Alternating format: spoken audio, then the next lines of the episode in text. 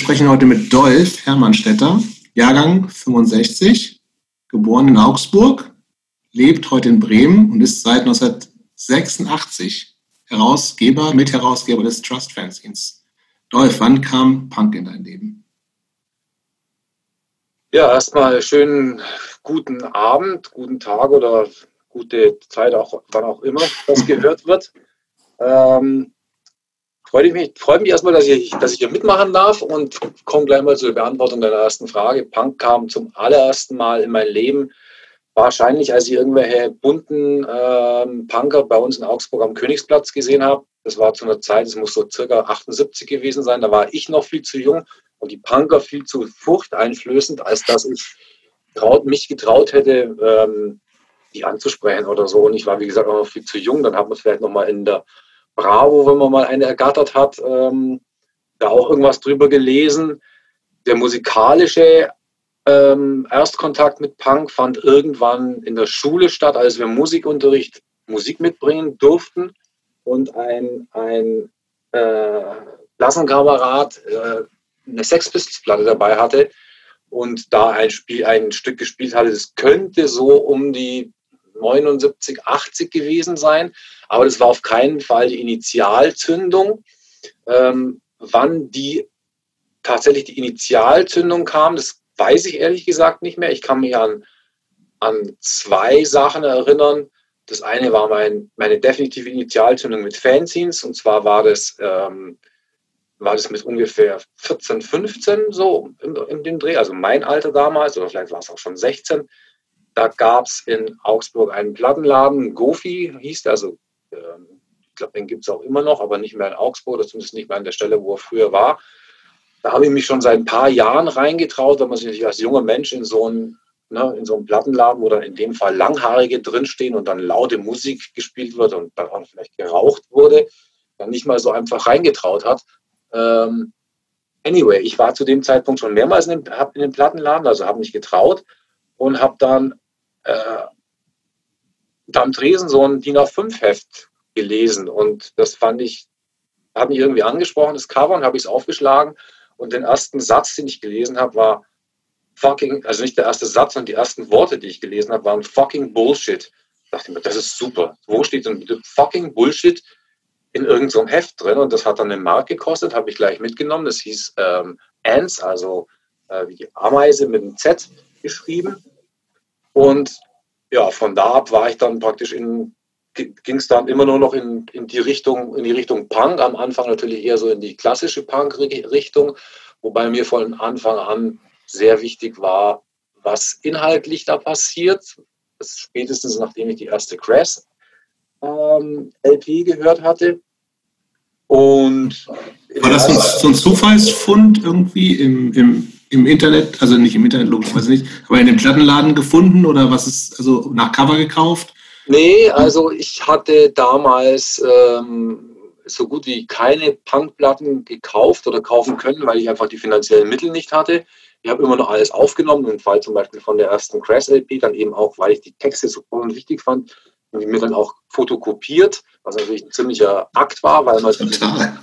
1900, keine Ahnung, 83, 84 äh, da gab es halt nur DIN A4-Kopierer und dann versuch mal eben.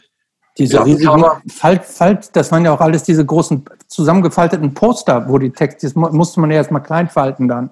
Das kam noch mit dazu, also es war schon sehr komplex, da wollte ich gleich als nächstes sagen, das war schon sehr komplex, alleine ein Plattencover zu fotokopieren und es war natürlich noch viel schwieriger, diese großen Crash Fold-out Plattencover zu fotokopieren. Ähm, ja, und von da ab war es dann einfach, ging es dann weiter. Ich war dann relativ die Punks. Darf ich ganz kurz unterbrechen, weil ich das eben spannend fand und ich bin mir nicht sicher, ob ich das richtig verstanden habe. Habe ich das richtig verstanden, dass du mit der Musik am Anfang erst so peripher in Verbindung äh, gekommen bist, aber dass diese die eigentliche Faszination im Grunde schon direkt über Fanzines kam, also über dieses Ants-Fanzine und das praktisch, also weniger die Musik als erst die, also ich kann zum Beispiel von mir sagen, ich habe erst die Musik äh, kennen und lieben gelernt und bin dann irgendwann über Fanzines so gestolpert. Und wenn ich dich jetzt richtig verstanden habe, hat im Grunde das, das Fernsehen war so der, war der Katalysator in diese Welt hinein. Ich ja, ich würde jetzt nicht, ich würde es nicht sagen, weniger die Musik, weil ehrlich gesagt kann ich mich da nicht mehr genau dran erinnern, weil es einfach viel zu lang her ist und ich damals keine Notizen gemacht habe. Aber es ist auf jeden Fall so, dass ich schon von Anfang an das gedruckte Wort und Inhalte äh, eigentlich ich, nee, von besser will ich nicht sprechen, aber ich habe dann irgendwann später mal den, den, den Gedanken gehabt, dass mir ist es am, am liebsten, wenn eine Band tolle Musik macht mit geilen Texten und klasse Menschen als, als Musikerinnen und Musiker. Mir ist es, es ist auch toll, wenn eine Band super Musik macht, wo ein Haufen Arschlöcher in der Band sind, die nichts zu sagen haben. Aber mir ist es lieber, es machen ein paar gute Leute, die gute Texte haben, schlechte Musik, als das andere eben genannte. ich glaube, da können wir uns alle drauf einigen. Ganz gut Auf jeden Fall. Ja. Was für Bands sind äh, so in der ganz Frühphase, also Prä, sprechen wir noch von Prä-Trust, was für Bands sind da außer Crest noch für dich wichtig gewesen? Irgendwas, was total hängen geblieben ist? Äh, naja, Inferno war natürlich sehr wichtig für mich. Ähm, das war, das hätte ich dann als, als nächstes erwähnt, das war dann praktisch mein erster Kontakt mit, mit, mit, mit einer jungen Punk-Hardcore-Band. Ähm, da ich selber kein Instrument spiele und die schon einen Sänger hatten, ich aber trotzdem dabei sein wollte, habe ich dann halt so, heute würde man sagen, Manager fungiert und denen irgendwie halt versucht, Auftritte zu bekommen und die ganzen Sachen gemacht. Wie hast du die kennengelernt? Ich glaube, der Schlagzeuger war derjenige, der ein paar Jahre vorher die Sex Pistols Platte ah. ähm, mitgebracht hat. Das heißt, wir waren sowieso schon also Klassenkameraden und dadurch hat sich das dann weiterentwickelt. Ähm, Interessant. Aber gab das, ähm, das, das finde ich jetzt spannend. Ähm, um, von welchem Jahr sprechen wir jetzt ungefähr? Ist das Anfang der 83, 80er? 83, 84. 83, okay. Sowas. 82, 83, 84. So genau weiß ich das nicht mehr. Das, okay, aber das heißt, das war ja, also ich fand es interessant, was du eben sagtest, dass, äh, dass du am Anfang noch so klein warst, dass du vor den richtigen Punks fast so ein bisschen äh, äh, Ehrfurcht davor hattest, weil die so wild und gefährlich waren und im Grunde selber noch so klein. Ähm, ging mir damals auch so.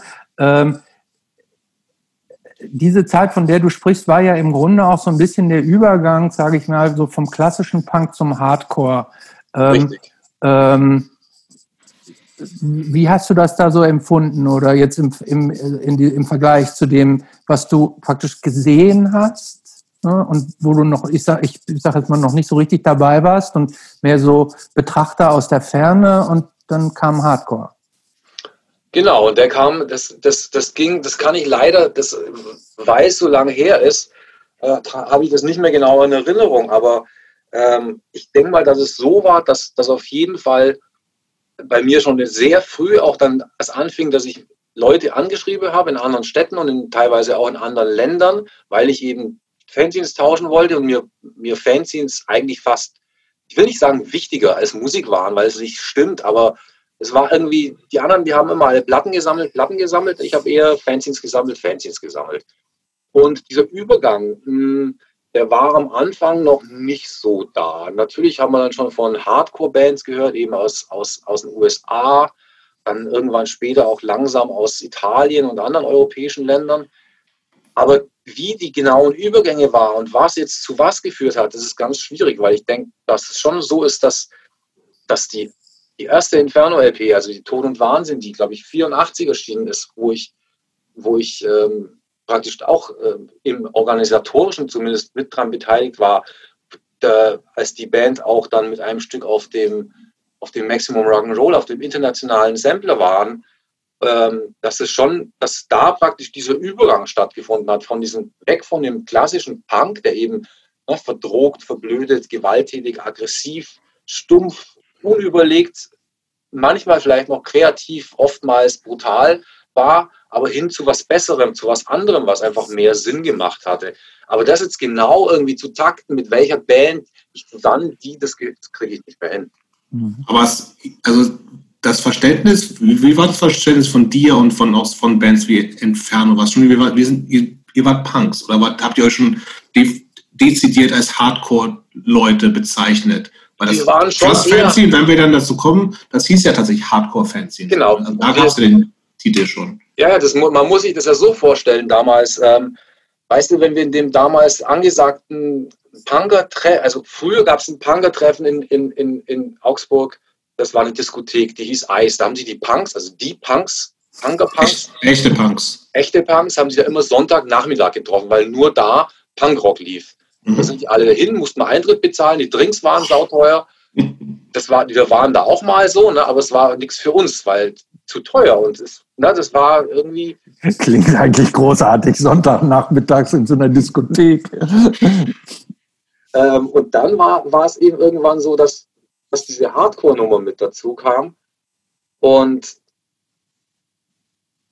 ich, ich weiß echt, ich, ich kriege das mit den Jahreszahlen einfach nicht hin. Aber gut, erst zwischen 84 und 86, 83, 82, 83 bis 86 hat sich das Ganze entwickelt, hat immer mehr äh, amerikanische Bands dazugekommen, hat sich immer mehr noch nicht, ich will noch nicht von einer Distanzierung von Punk sprechen, aber man hat sich immer, man hat sich immer neue Ziele gesucht und hat neue Ideen verwirklicht, weg von diesen, ähm, wenn die schreien Anarchy in the UK, dann schreien wir natürlich Anarchy in Germany. So, ne? Mhm. Oder, wir, oder man, unser Verständnis von Hardcore war dann zum Beispiel auch ähm, für die einen mit, mit Edding auf die Hände gemalte Kreuze, besoffen im Siedlerhof, dem damaligen Punkplatz, äh, Treffpunkt, äh, Kneipe, rumzuhängen, ähm, weil wir einfach nicht wussten, was Straight Edge ist oder was diese Kreuze bedeuten sollten. Wir dachten einfach, cool, guck mal, was die da machen ähm, schmieren sich Kreuze auf die Hand und machen dann total geile Musik, finden wir super und trinken aber Bier dazu. Und wir wussten es einfach nicht. Dazu kann ich auch noch eine lustige Geschichte erzählen, weil zu dem damaligen Zeitpunkt weiß ich nicht, ob ich schon Vegetarier war. Ich glaube es, aber ich, ich weiß es auch nicht mehr, weil es schon so lang her ist. Aber ich fand es immer schon saublöd, mit Edding diese Stift, die, diese Kreuze auf die Handrücken zu malen, weil zum einen ist es ja Chemie die, ne, also schlecht Umweltproblematik und zum anderen ist es natürlich auch blöd für die Haut wahrscheinlich. Ich war ja damals kein Wissenschaftler im Gegensatz zu heute. ähm, bin ich natürlich heute auch noch nicht, aber ich hatte mir dann zum Beispiel damals schwarzen Kajalstift gekauft und zwar in dem einzigen ähm, in Augsburg, wo es bereits tierversuchsfreie Kosmetik gab.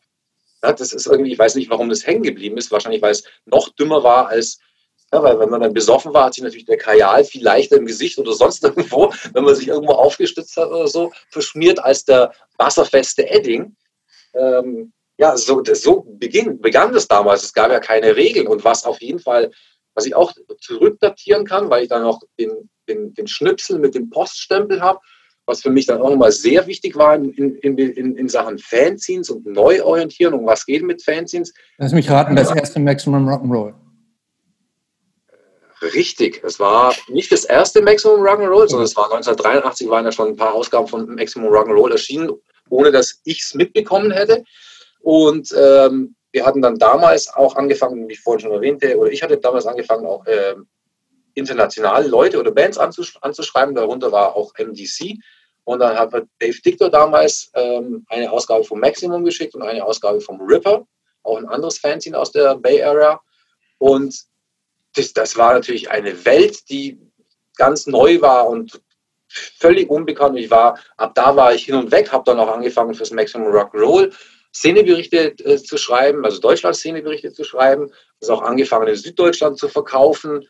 Äh, ja, und dann ging es immer. Das war jetzt noch, das war jetzt noch Pre-Trust quasi. Ja, das war 83. Also mein erster Krass. Kontakt mit Maximum und Ripper war irgendwann, glaube ich, im Sommer 83.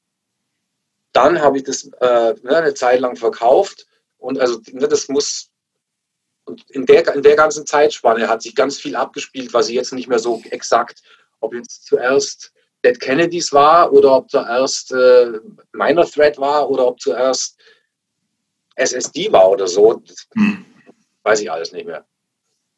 Aber wie okay. bist du denn damals an diese, also wie hast du denn überhaupt MDC gehört? Also wo kam, gab es die alle in diesem tollen Hippie-Plattenladen dann? Oder, oder Nein, die gab es da überhaupt nicht. Die, die ganzen Platten in Augsburg gab es im Prinzip so, wenn ich mich recht erinnere, so gut wie keine Platten.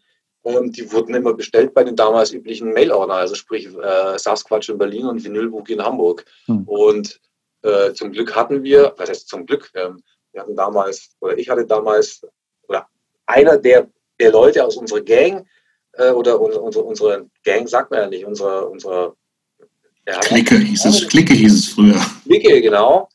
Ähm, der hatte schon relativ früh mit der Schule aufgehört und zum Arbeiten angefangen, hatte deswegen deutlich mehr Geld als alle anderen. Deswegen konnte der sich die ganzen Scheiben kaufen. Und es war dann, der war dann auch so nett, mir die, dass ich mir die meistens aufnehmen konnte. Und deswegen war ich relativ nah an, an diesen ganzen Importgeschichten dran, die Vinyl Boogie und Sasquatch gemacht hatten. Und konnte auch noch hören, weil der, der, der PZ, der auch bei, dann bei Inferno getrommelt hat, sich die ganzen Scheiben, oder nicht alle natürlich, aber viele Scheiben gekauft hat. Und dadurch habe ich natürlich auch immer selber die, entweder die Kataloge bei ihm angeguckt und dann in Kombination mit den amerikanischen Fanzines sich das alles so zusammengewürfelt.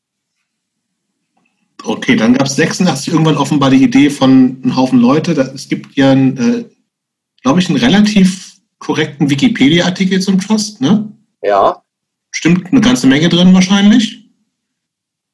Ich habe jetzt länger, länger nicht mehr drauf geguckt, ehrlich gesagt. Äh, ich glaube, Aber da, ist jetzt nicht, da sind keine dramatischen Fehler drin. So. Also nee, 86 ein Haufen Leute, ähm, Moses, Anne Ulrich, du, Tommaso, die irgendwann gesagt haben, wir müssen ein eigenes Fanzine machen, was regelmäßig erscheint. Genau, Armin war auch noch dabei und Mitch auch Armin, genau. unerwähnt zu, zu, lassen. Ähm, da kann ich ganz kurz das äh, erklären, dass es, wir hatten in den frühen 80ern, ähm, also das Jahr davor, hatten wir mit, mit Gleichgesinnten aus Heidenheim, die auch in der Band gespielt hatten. Die hatten in Heidenheim die Möglichkeit. Welche Band war das? Ähm, äh, Komme ich jetzt nicht drauf. Egal, gut, sorry. Nicht drauf. Macht nichts. Ja. Äh, Gibt es nicht mehr. die hatten die Möglichkeit, irgendwie so eine Art Halle zu mieten, wo wo sie drin geprobt haben, wo sie eine kleine Quarterpipe aufgestellt haben, wo man praktisch überdacht Musik machen konnte, treten konnte und wenn man wollte, saufen. Dann sind wir immer mal nach Heidenheim gefahren. Dann hat sich das irgendwie so von so einem kleinen privaten Treffen zu einem größeren überregionalen Treffen gewandelt, was dann darin gipfelte, dass wir irgendwann 19, das kann ich ja sogar genau sagen, ähm, eine Sekunde, ähm, finde ich es natürlich auf die Schnelle nicht. Doch.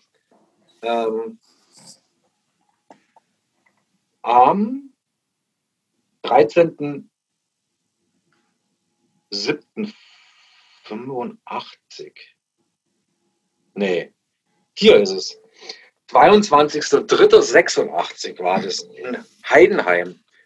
Ähm, da waren Leute aus Heidenheim, München, Augsburg, Nagold, Leutkirch, Kempten, Konstanz, Homburg und Augsburg da. Und zwar ungefähr 40 Leute. Das war also schon ähm, ja, organisiert. Wir wollten praktisch die süddeutsche Hardcore-Szene miteinander ver vernetzen. Und man vernetzen konnte man damals ja nur durch Telefonieren, Briefe schreiben und sich dann final treffen.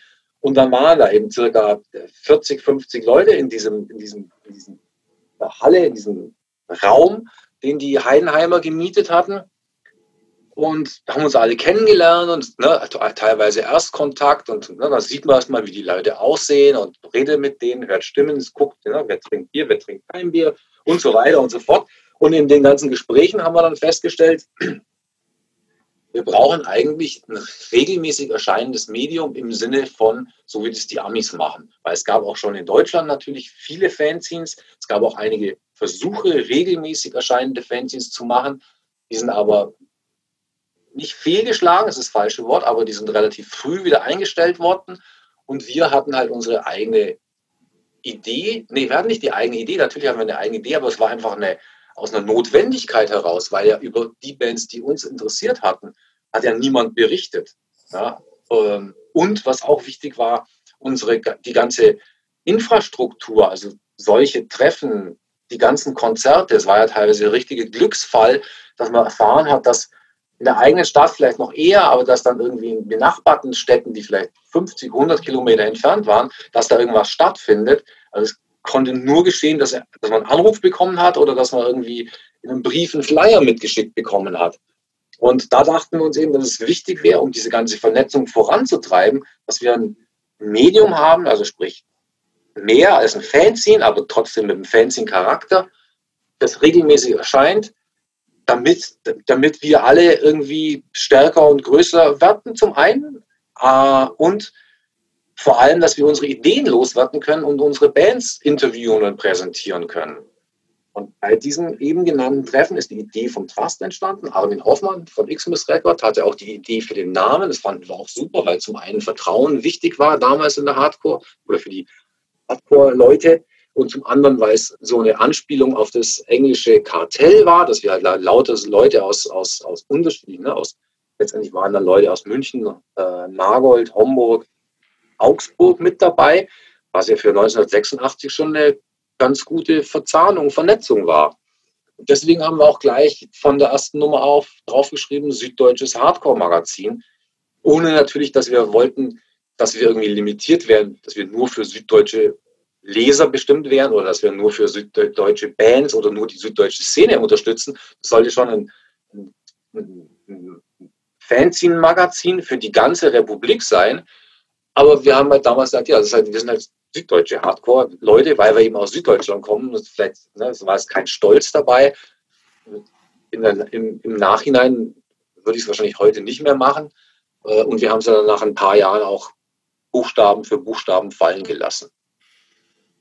Tatsächlich äh, war auch so eine Frage, wo ich, ich hab, das ist ja aufgefallen, so, ne? also auch für, für uns Nicht-Süddeutsche, ähm, so ab, und jetzt auch nochmal in Vorbereitung auf, auf äh, das Gespräch habe ich auch gefragt, also was, was war die Intention? Ging es irgendwie um, also dass es sowas wie Lokalpatriotismus war, hätte, ich, hätte mich stark gewundert, hätte theoretisch aber auch sein können, dass man früher so ein bisschen, bisschen blauäugig da rangegangen ist, ähm, aber das war tatsächlich aber nur eine rein lokale Geschichte, wo ihr gesagt habt, ne, wir sind halt aus Süddeutschland und ähm, aber es gab auch, es gab es bundesweit irgendwas anderes. Ich weiß, klar gab es andere Fanzines, kleinere Fanzines. Ich hatte andere, also andere Fanzines, die ich, gut, das war natürlich ein bisschen später, aber die ich dann irgendwie so Ende der 80er Jahre mitbekommen habe, waren halt irgendwie entweder sehr klein, sehr lokal, so und eher so auch so ein bisschen die, ähm, gar nicht so szenebezogen, sondern irgendwie, irgendwie, keine Ahnung, irgendein Typ aus XY erzählt über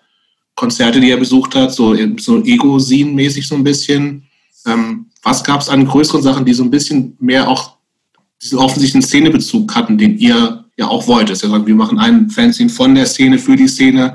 Uns geht es nicht nur darum, irgendwie jeder und jede kann schreiben, was er oder sie will, sondern natürlich irgendwie auch um um die Szene zu stärken. So gab es da noch mehr, was irgendwie was in der Richtung war, vielleicht auch von, von Einzelpersonen, was irgendwie für euch Relevanz hatte?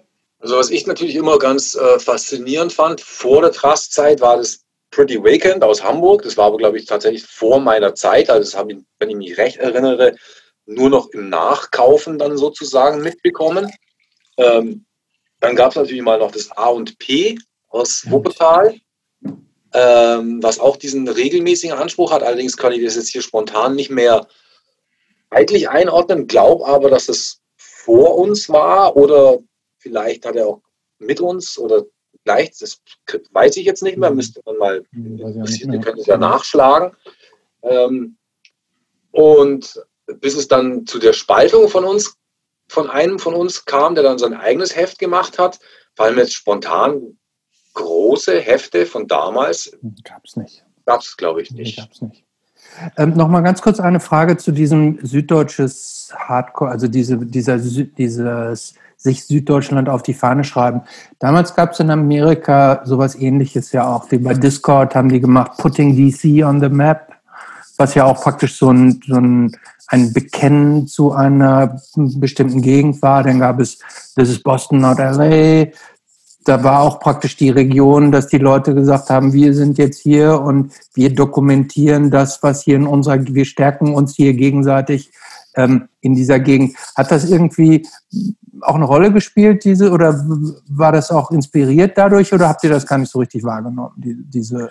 Ich bin mir sicher, dass es und dass wir das, also wir haben das auf jeden Fall wahrgenommen, weil wir diese ganzen, ganzen Slogans, die du gerade genannt hast, ja auch kannten oder diese Plattentitel. Ähm, inwieweit das jetzt wahrscheinlich hat uns das schon irgendwie in einer Form inspiriert oder beeinflusst. Ähm, ich frage mich halt, oder anders, wenn wir es vielleicht geschafft hätten, Leute bis aus Mitteldeutschland oder aus Norddeutschland schon in der Form mh, hm, kennenzulernen, wie wir es mit den Leuten aus Süddeutschland davor geschafft hätten, dann wären wir wahrscheinlich gar nicht auf die Idee gekommen, Süddeutschland zu sagen, äh, sondern hätten es gleich, keine Ahnung, dann Dreiviertel Deutschland oder na, Südmitteldeutsches oder, oder irgend sowas oder hätten es ganz weggelassen, weil es Quatsch war. Also es war letztendlich nochmal keine Abtrennung, sondern nochmal so eine Label, so ein Labeling, so ein, mhm. und so ein, so ein Branding, das nicht, dass wir besser sind oder so, was natürlich uns viele vorgeworfen haben dann, das, ne, die süddeutschen Hardcore-Typen da. Ähm, also ich glaube, dass, dass das, was du gerade gesagt hast, dass es das bestimmt unbewusst beeinflusst hat, mhm. ähm, das so zu machen. Und mhm. was uns aber, glaube ich, mehr bewusst beeinflusst hat, war halt einfach die, die für damalige Verhältnisse schon eine ungewöhnliche Leistung, auch für sehr junge Leute. Wir waren ja alle äh, ja, um die 20. Ähm, so viele Leute aus dem ganzen süddeutschen Bereich in einem Raum zu versammeln. Mhm. Ohne dass man da irgendeine Struktur dahinter hätte, irgendeinen Verein oder irgendeine alteingesessene Organisation. Voll. Wie waren, wie waren Reaktionen am Anfang? Erste, zweite Heft? Also Leserbriefe waren ja dann irgendwie auch immer schnell ein großes Thema, so, waren lange Zeit ja noch. Also wie, wie, an was erinnerst du dich an den, für die ersten ein, zwei, drei Ausgaben? Was kam vorher von Feedback, Sachen, die ihr vielleicht überhaupt nicht erwartet habt, die total absurd waren, die total cool waren? Also, äh, ich kann mich erinnern, dass wir immer sehr viele Leserbriefe bekamen in den ersten Jahren, weil das eben das Medium der Wahl war. Wie sollst du dich auch anders artikulieren? Wir haben sehr viel Kritik bekommen, aber auch sehr viel Zuspruch, weil es eben sowas in der Form nicht gab in Deutschland. Ähm, und deswegen konnten wir uns auch sehr schnell verbreiten und ähm, immer mehr Leser und Leserinnen finden. Äh, Was war denn die erste Auflage? Weißt du das noch? Ja, 1000. Wir hatten, das Tatsächlich. kann ich vielleicht auch nochmal mit. Oh, die erste Ausgabe waren gleich 1000 Stück. Ja, da wollten wir uns auch abheben von anderen Heften. Wir haben gesagt, hier, wir machen das gleich richtig. Und ähm, hatten es damals auch noch richtig DIY gemacht. Also wir haben es nicht nur per Hand mit, mit, mit Klebestift und Schere ähm, auf nicht vorhandene Montagebögen gelayoutet, die Bilder dazu gerastert. Das konnten wir alles machen, weil, weil Mitchs Familie eine kleine Druckerei in Augsburg hatte, wo die entsprechenden großen Apparaturen, um Fotos zu rastern, vorhanden waren. Und dann ähm, war da auch eine kleine Offset-Druckmaschine und die ersten, ich muss jetzt auch lügen, aber ich sage mal, mindestens die ersten drei Ausgaben, die sind auf dieser kleinen Offset-Druckmaschine von Hand gedruckt worden. Dann wurden die einzelnen DIN A3-Blätter sortiert, übereinander gepackt, gefaltet und geheftet. Und das auch alles von Hand. Und das ist natürlich bei einer Auflage von 1000 Stück mit einer damaligen Seitenzahl von um die 60 Seiten ist das natürlich verdammt viel Papier, bis es zu einem Heft zusammenkommt. Es wurde dann irgendwann zu blöd, oder Mitch konnte es nicht mehr leisten oder die Auflage wurde sogar noch höher. Und deswegen sind wir dann zu verschiedenen anderen Druckereien gegangen, waren dann auch mal bei einer Druckerei in Homburg, die total, was total Mist war, weil die nicht drucken konnten. Äh, und sind dann relativ schnell wieder bei einer Druckerei in Augsburg gelandet, wo wir dann auch viele Jahrzehnte geblieben sind. Und wie habt ihr das Heft damals vertrieben? Also 1000, 1000 Hefte muss man ja auch erstmal loswerden. Da, klar, ihr wart in Süddeutschland gut äh, vernetzt, ne? aber genau, 1000 Leute waren das vermutlich doch auch nicht dann, oder? Nein, das waren keine 1000 Leute, das hast, da hast du vollkommen recht. Aber allein durch die, durch die Leute, die mitgemacht haben, plus die anderen Leute, die noch auf dem Treffen waren aus den anderen Städten, die ich vorhin vorgelesen habe, ähm, da hat jeder dann, weißt du, das war nicht wie heute, dass man sagt, hier, wie viele Hefte kannst du verkaufen? Ja, schick mal fünf und dann schicken die Leute zwei zurück. Und da hat irgendwie ein Typ aus Kempten hat gesagt, ja, ich überlege, ob ich jetzt 50 oder 100 nehme. Und so war das für andere Städte genauso. Das heißt, wenn irgendwie, wenn, wenn jeder Einzelne, wenn die fünf, vier, fünf Leute, die fest mit dabei waren, wenn da jeder nur verantwortlich dafür war, in seinem Umfeld, auf Konzerten, Freunden, in seiner Stadt, in seinen ne, Nebenstädten 50 bis 100 Hefte zu verkaufen, dann waren die ersten 500 ja schon weg. Und die anderen 500, die haben wir alles über, über, über den Postweg verschickt an eben entsprechend Abonnenten hatten wir von der ersten Ausgabe noch keine, weil das haben wir ja nicht im Vorfeld gelauncht irgendwie, ähm, sondern es hat sich ja dann auch erst entwickelt. Ähm, Businessplan war damals ein Fremdwort. ähm, so. Und dann haben wir halt die Dinger nach Hamburg geschickt, weil, weil die, die verschiedenen Leute, die, die hatten halt ihre eigenen Kontakte. Und dann so ist es gegangen. Also alles auf dem Postweg letztendlich. Alles auf dem Postweg. Und auf Konzerten natürlich. Du hast vorhin kurz angesprochen, dass es ja äh, relativ schnell auch zur, äh, zur Trennung kam. Das war ja relativ fix. willst du da kurz drüber sprechen? Also es gab dann schnell das ZAP. Naja, ja, es gab dann dieses. Also wie schnell war das denn überhaupt? Also es kam. Ich glaube nach eineinhalb Jahren so circa. Schon schnell. Relativ schnell, ja. Es sind ja dann verschiedene Leute ähm, immer mehr ausgestiegen über, über die über die Jahre, aber äh, ich glaube, die Trennung war natürlich die erste und auch die radikalste und die für uns schlimmste, weil es natürlich genau das Gegenteil von dem war, was Trust aussagt, nämlich das Gegenteil, eben nicht mhm. Vertrauen und äh, dann selber hinter dem Rücken von, von uns anderen mit dem eigenen Heft rauskommen, mit Artikeln, die eigentlich fürs Trust gedacht waren, aber da will ich jetzt nicht näher drauf eingehen. Mhm. Das war damals. Und dass die anderen Leute dann gegangen sind, das war dann einfach, ja, wir, ey, wir waren alle jung, wir waren alle Typen und jeder hatte natürlich recht. Ne? Äh, war das eigentlich damals, war das schon so ein Konkurrenzverhältnis dann auch zum Trust? Also wenn ich das so einfach mich so zurückfühle, dass das Trust war, ähm, also das ZAP war ja im Vergleich zum Trust immer so ein bisschen oder so habe ich es zumindest wahrgenommen, ein bisschen lärmiger, so ein bisschen lauter, so ein bisschen krawalliger. Ähm, während das Trust so ein bisschen, ich nenne es ja mal so ein bisschen seriöser vielleicht war als das ZAP im Vergleich. War das ein Konkurrenzverhältnis oder hat sich das, waren das so zwei Fische in einem Teich, der groß genug war? Am Anfang war es ganz klar Konkurrenz, weil wir halt auch stinksauer waren. Ähm, und irgendwann hat sich dann aber egalisiert und war dann, dann gab es halt zwei Hefte, hm. die nichts mehr miteinander zu tun hatten. Also ich, in meiner Wahrnehmung, wie gesagt, alles ein bisschen später, ähm, Ende der 80er, Anfang 90er wahrscheinlich eher hauptsächlich, war das, es gab einfach beide so und die hatten gefühlt gar nicht viel miteinander zu tun. So. Also klar war dann Zap gefühlt mehr das New York, bisschen das härtere Fanzine und Trust, also Just war dann eher für, ja, für ein bisschen, äh, vielleicht ein bisschen smartere Bands da. Ne? Also so, keine Ahnung, so, so klassische Trust-Band für mich ist so No Means No oder so. Das ist so eindeutig, die würde ich da verorten und das, und, und das und dann Anfang der 90er war dann halt eher so, damit der späte, ja, 93, 94 war es dann halt eher so Sick of It All ist eine Subband oder so. Ne? Und das ist schon, das passt ja auch dann irgendwie in, ja, das, das, das gibt es ja beides, hat beides irgendwie auch seine Existenzberechtigung, aber tatsächlich habe ich das dann deut, also deutlich später halt nicht als irgendwie, wenn es eine Konkurrenz gegeben hat am Anfang, war die zumindest spätestens dann, also für Konsumentinnen überhaupt nicht mehr sichtbar. Ja.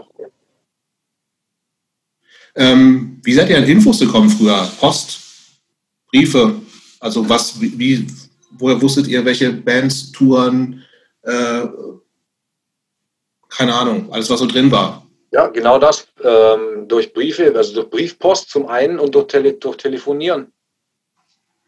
Und ne, zum Teil eben auch noch aus, aus wenn es dann mal, ne, also letztendlich hat sie es immer so selbst weitergegeben. Das heißt, du kommst auf ein Konzert, siehst da wiederum Konzertankündigungen fürs nächste Konzert, da liegen Flyer aus, die nimmst du wiederum mit, dann gehst du wieder darum dahin, lernst die Veranstalter kennen, tauschst Telefonnummern aus und so geht es dann, hat sich das einfach, es ist so organisch gewachsen. Hat sich das finanziell von Anfang an so getragen, beziehungsweise wie, wie, wie hat sich das finanziert? Rein durch die Verkäufe oder wie früh oder wie, wie war da so die Mischkalkulation aus Werbung und Verkäufen? Irgendwann kamen Abos dazu. War das finanziell immer, immer, sagen wir mal, mindestens eine Nullnummer oder vielleicht ist auch ein bisschen was rausgesprungen oder habt ihr am Anfang auch viel draufgelegt? Also unser, unser Ziel war, ähm, dass wir eine Nullnummer draus machen, dass es sich also selber trägt, dass, dass den, den Leuten, die das machen, nicht auch noch zusätzlich Kosten entstehen. Das ist natürlich gerade am Anfang sehr schwer, weil eigentlich für einen Erstdruck sofort Kosten entstehen, die durch Verkäufe ja noch nicht, ne, wir konnten ja nicht irgendwie, Crowdfunding gab es damals noch nicht, zumindest nicht in der Form. Ähm, also konnten nicht. Da hatten wir natürlich das Glück, dass, weil ja einer von uns in der Druckerei war, der konnte uns das praktisch vorschießen. Das heißt, wir konnten die ersten zwei Hefte produzieren, ohne sie, zu also ohne sie sofort zu bezahlen. Das heißt, wir konnten die ersten beiden, also im ersten Heft haben wir schon ganz wenige Anzeigen von X-Mist oder wem auch immer drin, die ein bisschen Geld reingebracht haben. Dann haben wir die ganzen Hefte verkauft. Die haben sie damals auch sehr gut verkauft, weil es halt das einzige Medium war, das sich mit sowas beschäftigt hat und konnten dann von den Verkäufen schon mal wieder einen Teil von dem, von, von dem Druck, von den angefallenen Druckkosten bezahlen, weil dann das nächste Heft ne, gedruckt wurde und dann da, dadurch haben wir uns so, einen finanziellen, äh, so eine finanzielle Basis geschaffen, von der aus wir dann weiterarbeiten konnten. Und ähm, die Idee war natürlich A, wieder, dass das Heft im Jahr 2020 noch existiert, weil so weit konnte man damals überhaupt nicht denken. Auch war die Idee dahinter, hm, zumindest meine Idee war es nicht, äh, davon irgendwie finanziellen Nutzen zu ziehen. Das hat sich natürlich im Laufe der, der, der Jahre oder Jahrzehnte hat sich das und es musste sich auch ändern, weil es anders ja gar nicht zu machen war. Und ähm, es gab auch zwei, drei Zeiten in den letzten ähm, dreieinhalb Jahrzehnten, wo wir auch beinahe durch Finanzprobleme aus dem Rennen gekickt worden wäre, aber die konnten wir gerade noch so abfangen durch, durch zum Beispiel war, war, war ich es dann irgendwann gewohnt, dass Anzeigen immer zu mir kommen. So wie früher, weil wir als einfach ein, einzigste Heft waren. Und als sich das dann irgendwann im Laufe der Jahre und Jahrzehnte ist es ein bisschen mal, hat sich verändert und ist sogar gekippt. Und dann hieß es ja, dann muss man halt aktive Anzeigen, Akquise machen. Das war für mich erstmal eine totale Horrorvorstellung. Äh, wieso muss ich jetzt die Leute, na, so nach dem Motto, seit wann. Muss ich Klinken putzen? Seit wann geht der Knochen zum Hund? Der Hund geht ja immer zum Knochen. Ne? Aber habe ich dann auch gelernt, manchmal muss dann der Knochen auch zum Hund gehen. Ähm, weil wenn der Hund den Knochen nicht sieht, dann kann er auch nicht äh, schnappen.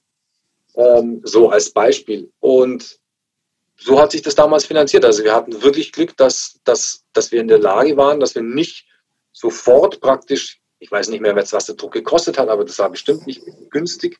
Damals ein Offset-Druck, irgendwie 60 Seiten. War ja auch, war ja auch ein dickes Heft, eben, genau. Ja, das hat, Auflage. hat mit Sicherheit ein paar tausend D-Mark gekostet dann in der Herstellung. Ne? Ja. Genau. Mhm. Es gab relativ früh schon also Sachen, die jetzt, also ich, ich weiß, ich meine, ich, ich habe ja auch eine Zeit lang fürs Trust geschrieben. Ähm, das war auch gerade so, ich glaube, die, die, die Zeit Mitte, Mitte, Ende 90er, weiß ich gar nicht mehr so ganz genau. Ähm, da, da kamen irgendwann diese gruseligen CD-Beilagen überall auf, ne? Ja. Also was ja irgendwie, wo sich über viele Fanzines, glaube ich, extrem oder Fanzine im Sinne von semi-professionelle Musikmagazine ihre Auflagen extrem in die Höhe getrieben haben, sich das auch, glaube ich, gut haben kosten lassen zum Teil. Ähm, wollte, wollte Trust ja nie machen. Es gab aber trotzdem, was man eventuell so ein bisschen als Vorlauf dieser ganzen Geschichte sehen könnte, ähm, ab Ausgabe 12 bis Ausgabe 23 einiges an Flexis oder auch sogar äh, Seven Inches dabei. Ähm, warum? Wie kam es dazu? Ähm, und war, war, kam, hat sich das so ein bisschen so angefühlt wie eine, wir machen jetzt auch Promo für Bands oder Labels? War das irgendwie überhaupt Thema? Nein, das war überhaupt kein Thema. Da ging es überhaupt nicht um Promo. Da ging es darum, dass ähm, teilweise, die uns zur Verfügung gestellt wurden, teilweise wir es total geil fanden, dass der Leser praktisch noch eine gratis Beilage ähm, bekommen konnte, weil das Format halt auch cool war. Flexis kannte nicht jeder und man konnte halt gut beilegen. Ich glaube, eine, eine richtige 7-Inch hatten wir nur ein oder zweimal. Das hatte dann, das kriege ich jetzt auch nicht mehr zusammen. Das war, das hatten wir mal von Suchballon gestartet oder so. Und als dann diese CD-Nummer aufkam, ähm, was wir ja tatsächlich nie gemacht hatten, äh, und der Hauptgrund war einfach, wir wollten ein Heft verkaufen und nicht durch eine vermeintlich attraktive Beilage, was CDs zu dem Zeitpunkt auf jeden Fall waren, die Heftverkäufe steigern. Weil mein, mein Witz war immer, wenn wir im Trust eine Kiste Bier beilegen, dann haben wir auch eine Riesenauflage. Was ist, um noch mal kurz diese Flexis vorbeizugehen, ich, ich, bin auch Flexi-Fan, finde es immer noch ein cooles Ding. Ähm, welche von den ähm, Releases ist für dich irgendwie ähm, in Erinnerung geblieben? Ist da irgendwas, was, was du im Nachhinein noch äh, abfeierst, wie auch immer? Oder ist das irgendwie so, ja, ist halt 500 Jahre her und ich weiß eh nicht mehr genau, was es war? Nee, ich weiß noch, dass wir, glaube ich, diese Bahn auf Regenbogenflexi hatten. Das war anscheinend die erste. Ich glaube, das war die erste, damit ging es los, weil da, die sind an uns rangetreten, weil die zu viele gemacht hatten und die wollten einfach, die wollten, ne, die waren da, damals haben Tom und Roger noch in Nordnorwegen gewohnt, die waren noch nicht mal in Oslo. Ähm, die wollten die einfach loswerden, die wollten die unter die Leute bringen. Dann haben sie uns gratis zur Verfügung gestellt. Wir dachten uns, cool, kriegt der Leser noch eine gratis Flexi dabei, ist, ist super. Und musikalisch war das, glaube ich, damals, es war nicht scheiße, sonst hätten wir es nicht reingemacht. Aber es war jetzt nichts, was ich, wo, wo ich sagen würde, wow, da, da freue ich mich heute noch dran oder so. Dann die nächste war ja, glaube ich, oder eine der nächsten war dann Rape Teenagers. War gleich die nächste auch, Trust Nummer 13. Okay. Ähm, oh, Jobst, der ist vorbereitet. Ich bin vorbereitet. ähm, und da war es ein ähnlicher Deal, glaube ich. Der hat auch das, der hat es dann mit den, von den Norwegern anscheinend mitbekommen und mit dem Trust. Schweden, Schweden waren das, ne? Ja, ja, und Red ja. waren, waren Schweden, aber es war, ne, Skandinavien war ja auch wiederum anders vernetzt. Es war, war ja eher oftmals ne, regional, nicht jetzt bestimmend, aber natürlich kenne ich halt eher jemanden aus München als jemanden aus Trondheim ja. oder so. Und äh, ja, was gab es denn noch? Dann gab es ja, glaube ich. Destination Zero gab es, Trust Nummer 17. Okay. Kannst du dich wahrscheinlich gar nicht dran erinnern? Offensichtlich. Hätte ich, jetzt, hätte ich jetzt nicht mehr auf dem Zettel gehabt, richtig? Dann eine Band namens Alien Boys, die ich gar nicht kenne, Trust Nummer 19. Ja, das ist auch aus dem Hamburg-Umfeld. Das waren dann schon, das ging dann schon eher so ein, einher mit, wir machen bei euch eine Anzeige, können wir auch eine Flexi beilegen. Das, geht, das ist so ein bisschen Vorläufer schon. So ja, ganz leicht. Ja, schon, ne? Das ist schon. Das, und dann wurde es ja aber auch nicht mehr, dann war es ja auch nicht mehr spannend. Dann, war nee, dann Trust 20 sollte an, an, angeblich eine One-Sided Spermbird 7-Inch werden. Genau, und da hat sie, glaube ich, nicht da hat sie an Armin irgendwie mit Tomaso zerstritten und dann war das nicht drin. Okay. Aber die wurde die aufgenommen und war das, weißt du irgendwas noch von? Ich glaube, ich glaub, die gibt's. Der hat sie uns nur nicht zur Verfügung gestellt, wenn ich mich recht erinnere. Und dann das letzte anscheinend äh, 23 Haywire No No Yes No 7 Inch. Genau, das war die Band von Tommaso. Genau. Ähm, und das war dann eher so eine, auch, auch so ein bisschen so eine Tour-Promo-Geschichte mit. Weil das war ja gerade ja. diese Findung, ne, so von der ersten Flexi, die praktisch zufällig bei uns gelandet ist und bis dann, bis dann ne, über, über Destination Zero, Alien Boys, was schon viel mehr im Promo-Bereich reinging, und No No Yes No Haywire, wo dann letztendlich auch tatsächlich ganz konkret eine Tour-Promo war. Und dann hat es aber auch aufgehört. Vorher gab es ja 87 noch dieses, die legendäre Trust Vinyl Compilation. Challenger Crew, ja. Seven Challenger Crew, Unwanted Youth, Jump for Joy. Die lagen aber nicht im, nicht im Heft. Die war nicht, nee, die war extra, ne? Genau. Ähm, Spermers, G6 PMA, also das war eher auch als so euer Umfeld. Genau, das waren unsere Freunde, die Musik gemacht haben und dann dachte man sich, dann können wir das als Trust-Fanzine präsentieren, dann kann es X-Mist rausbringen und unsere ganzen Kumpels sind alle auf einer 7-Inch vertreten. So war das genau.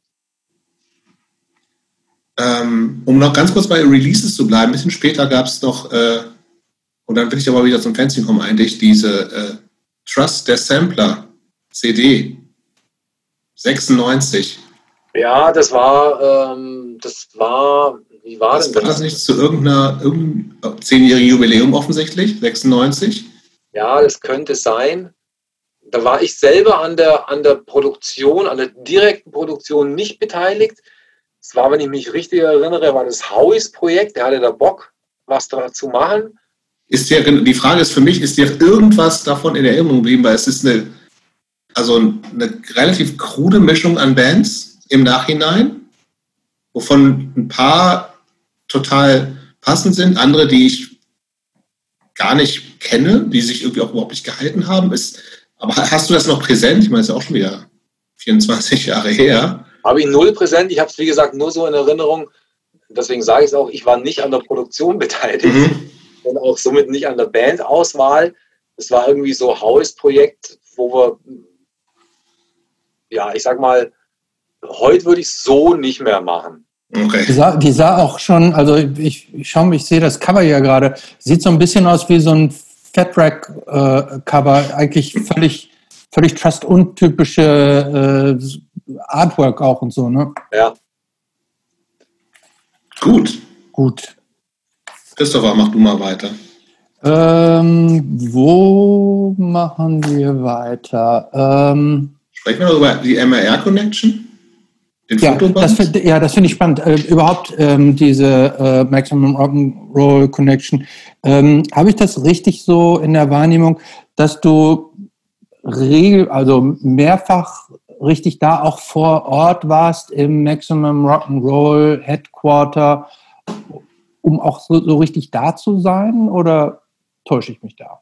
Nee, das ist vollkommen richtig. Also wie ich vorhin ja schon erzählt habe, hatte ich 83 das Heft kennengelernt, habe dann natürlich sofort mit denen Kontakt aufgenommen, habe dann eben das Heft auch im süddeutschen Raum in eine kleine Auflage vertrieben und äh, dadurch natürlich auch den damaligen, es war ja auch so eine Art Kollektiv mit mehreren Leuten, ähm, ich Tim, jo Tim, Tim Johannen? Genau, habe damals mit jemand mit Tim Johannen ähm, war mit dem in Kontakt, obwohl er nicht sehr schreibfreudig war, aber musste auch nicht, weil er im Heft genügend drin stand, dass die alle vier Wochen erschienen ist. Deswegen, weswegen wir uns übrigens auch für die zweimonatliche Erscheinungsweise entschieden hatten, weil uns die monatliche zu stressig war. Ähm, also da war schon ein reger Austausch da. Da war natürlich auch der Austausch, Austausch da, weil ich eben äh, deutsche Szene-Reporte fürs Maximum Rock'n'Roll verfasst habe, die die auch gedruckt haben. Und dann kurz im Winter 86 bin ich dann auch rübergeflogen ähm, nach, nach USA, weil ich mir das mal alles anschauen wollte und die Leute kennenlernen wollte und mal die Szene dort kennenlernen wollte. Und bin dann auch in San Francisco gewesen und äh, habe dort auch direkt im Maximum Rock'n'Roll ähm, Haus gewohnt und habe dann da auch beim Heft mitgemacht und war da irgendwie auch schön integriert, habe auch bei der Radio-Show immer mitgemacht, die drüben in Wie lange warst du denn da? Bitte? Wie lange warst du denn da? Ähm, klingt, klingt nicht nach nur einer Woche, schon länger.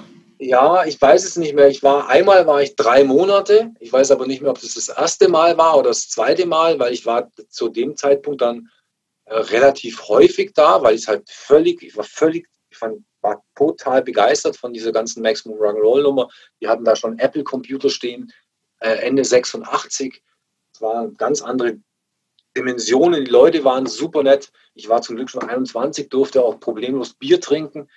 Ähm, ich fand es super. Deswegen war ich halt ziemlich oft zu der Zeit da ne? und habe dann auch einmal wirklich war ich drei Monate da. Das war, glaube ich, zu der Zeit auch, als auch das Gilman Street aufgebaut wurde. Da habe ich dann das habe ich tatsächlich heute zum ersten Mal in irgendeinem Interview gelesen, dass du da deine Finger quasi auch mit ja, dem Spiel hattest, im Sinne von mitgeholfen.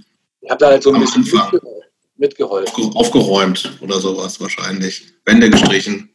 Ja, sowas halt so. Ja. Scheiß und war immer bei den Meetings dabei, die mir aber relativ schnell zu blöd wurden, weil die immer im Kreis geredet hatten. Da waren wir in Europa schon ein Stück weiter.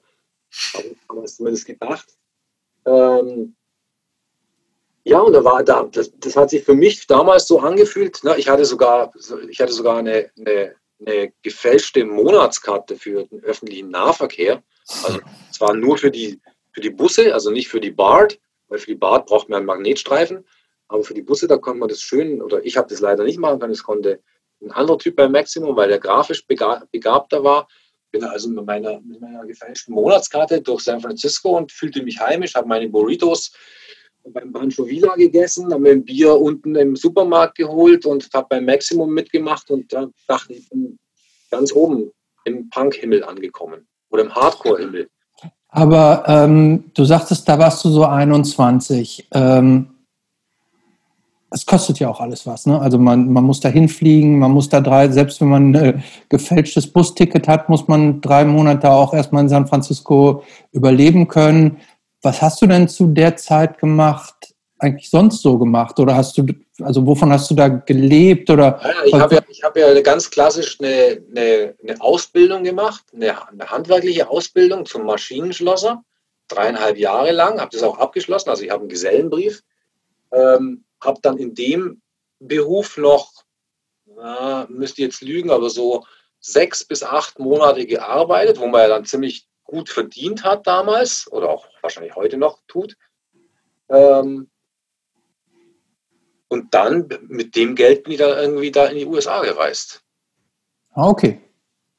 War das, warst du, gab es andere Leute, die, die das gemacht haben? Also warst du der einzige crazy Nein, der einzige. Foreigner, die, gab vor mir auch noch natürlich hier zum Beispiel ähm, Winnie Wintermeyer, der auch ein großartiges Fanzine damals gemacht hat, dessen Name mir jetzt gerade nicht einfällt. Der war schon zum Beispiel vor mir da.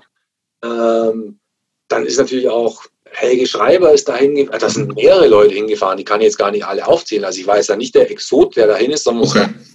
da waren schon ein paar Leute. auch aus anderen Ländern eigentlich? Ja, schon so Italiener waren da auch schon, Negatione und so. Äh, die haben die auch schon alle besucht. Also da kam er dann praktisch in San Francisco an und hatte schon die gleichen Freunde aus Italien. War total Lust. Deswegen habe ich mich da auch so wohl gefühlt, ne? weil da so, so viele gleichgesinnte Menschen waren. Und vor allem, vor allem waren die Leute teilweise auch deutlich älter als ich.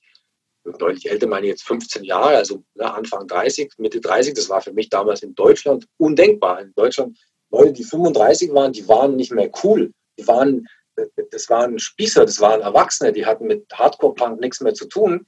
Und da gab es coole Leute. Ne? Tim Johann war so einer, Ruß Schwarz, ne?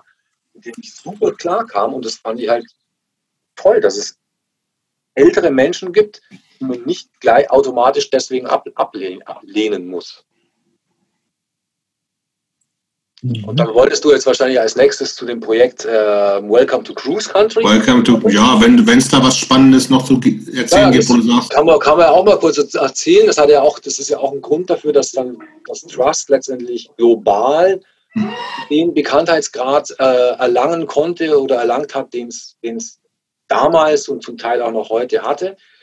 Ähm, es gab eben die Idee, nachdem Maximum Rock'n'Roll schon mal äh, ein Fotomagazin mit amerikanischen Bands gemacht hat, dass wir, ich glaube, es war Helges Idee, ähm, dass wir ein europäisches Fotomagazin machen in Kooperation mit Maximum Rock'n'Roll, damit dies in den USA drucken und vertreiben und wir drucken es in Europa und vertreiben es auch hier. Es war identisch. Das ein, der einzige Unterschied war, dass das Amerik die amerikanische Ausgabe eine viel höhere Auflage, ich glaube 10.000 oder 15.000.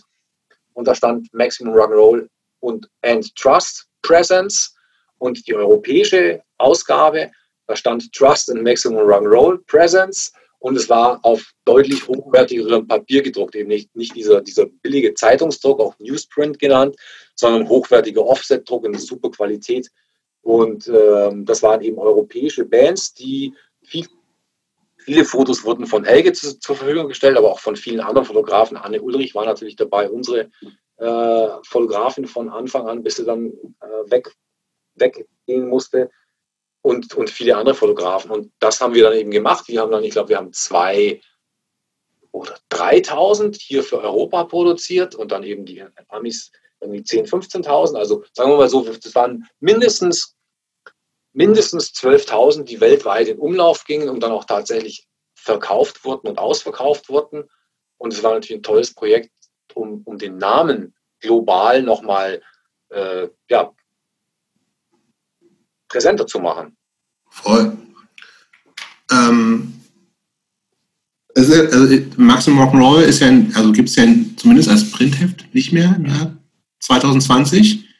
Ist jetzt Trust eigentlich schon das älteste existierende Fanzine der es Welt? Kommt, es kommt drauf an, aber ich, ich würde sagen, wenn, wenn, man, wenn man das älteste existierende, regelmäßig erscheinende ähm, Hardcore-Punk-Magazin. Wenn man es so definiert, dann Dann ja. das, das am ältesten, das am längsten erscheinende äh, Fanzine der Welt tatsächlich. Es gibt noch ein paar, es gibt in Großbritannien noch eins, aber total unregelmäßig rauskommt. Dann gibt es auch noch eins in New York letztendlich, das ein Fanzine mehr war und auch viel, viel unregelmäßig erschienen ist. Insofern, ja, es gibt Hefte, die mit uns angefangen haben oder früher wie wir, aber kann man, da kann man, da würde ich, würd ich nicht sagen, dass man sagen kann, die existieren noch länger als wir. Tatsächlich, also diese zweimonatliche Erscheinungsweise, die, die ja tatsächlich am Anfang total Sinn gemacht hat, im Sinne von, wir brauchen das auch, um äh, Informationen relativ zeitnah bereitzustellen und so, die hat das Trust immer durchgezogen, korrekt? Gab es irgendwann, äh, mal, irgendwann gab es schon mal irgendwas, dass, ein, dass irgendwie alle meinten, sie müssten irgendwie verreisen oder sonst irgendwas und dann kam es nicht. Äh, dann kam es eben mal, da haben wir eine Sommerpause gemacht zum Beispiel. Da kann ich mich dran erinnern. Da gab irgendwann mal eine Sommerpause, da ist die Augustnummer ausgefallen. Dann gab es eben das nächste erst wieder im September. Hm, Aber ich glaube, es gab tatsächlich nur eine Sommerpause. Deswegen finde ich, dass man nach 34 Jahren kann man schon davon sprechen, dass wir jetzt nicht wie ein Uhrwerk alle zwei Monate seit der ersten Ausgabe erschienen, aber im Großen und Ganzen kann man schon sagen, dass wir alle zwei Monate erschienen sind. wie wichtig ist dir es heute noch so regelmäßig zu erscheinen? Ähm, ist mir super wichtig, muss man natürlich auch dazulernen, weil äh, es gibt ja andere Magazine, die versuchten oder versuchen immer noch das Internet, dem Inter Internet hinterher zu drucken. Wir haben dann irgendwann mal natürlich festgestellt, dass man dagegen keine Chance hat. Die, die äh, kapitalistische Lösung wäre wahrscheinlich gewesen, ähm, schneller zu erscheinen, sprich monatlich ähm, oder vielleicht sogar noch schneller zu erscheinen. Da hatten wir aber keinen Bock drauf, weil es uns zu stressig war und letztendlich alles sowieso viel zu schnell ist. Das heißt, das Trust trägt auch der Entschleunigung bei. Und äh, da wir sowieso schon lang äh, anlassunabhängig publiziert haben, also sprich, dass wir nicht immer Band XY bringt eine neue Platte raus, deswegen müssen wir jetzt, weil die dazu gekoppelte Anzeige im Heft ist, dazu ein Interview machen, sondern weil bei uns das immer schon so war, das wirst du auch selber wissen, Jobs, bei Weiß uns ich. machen, machen die Leute halt das, worauf sie Bock haben.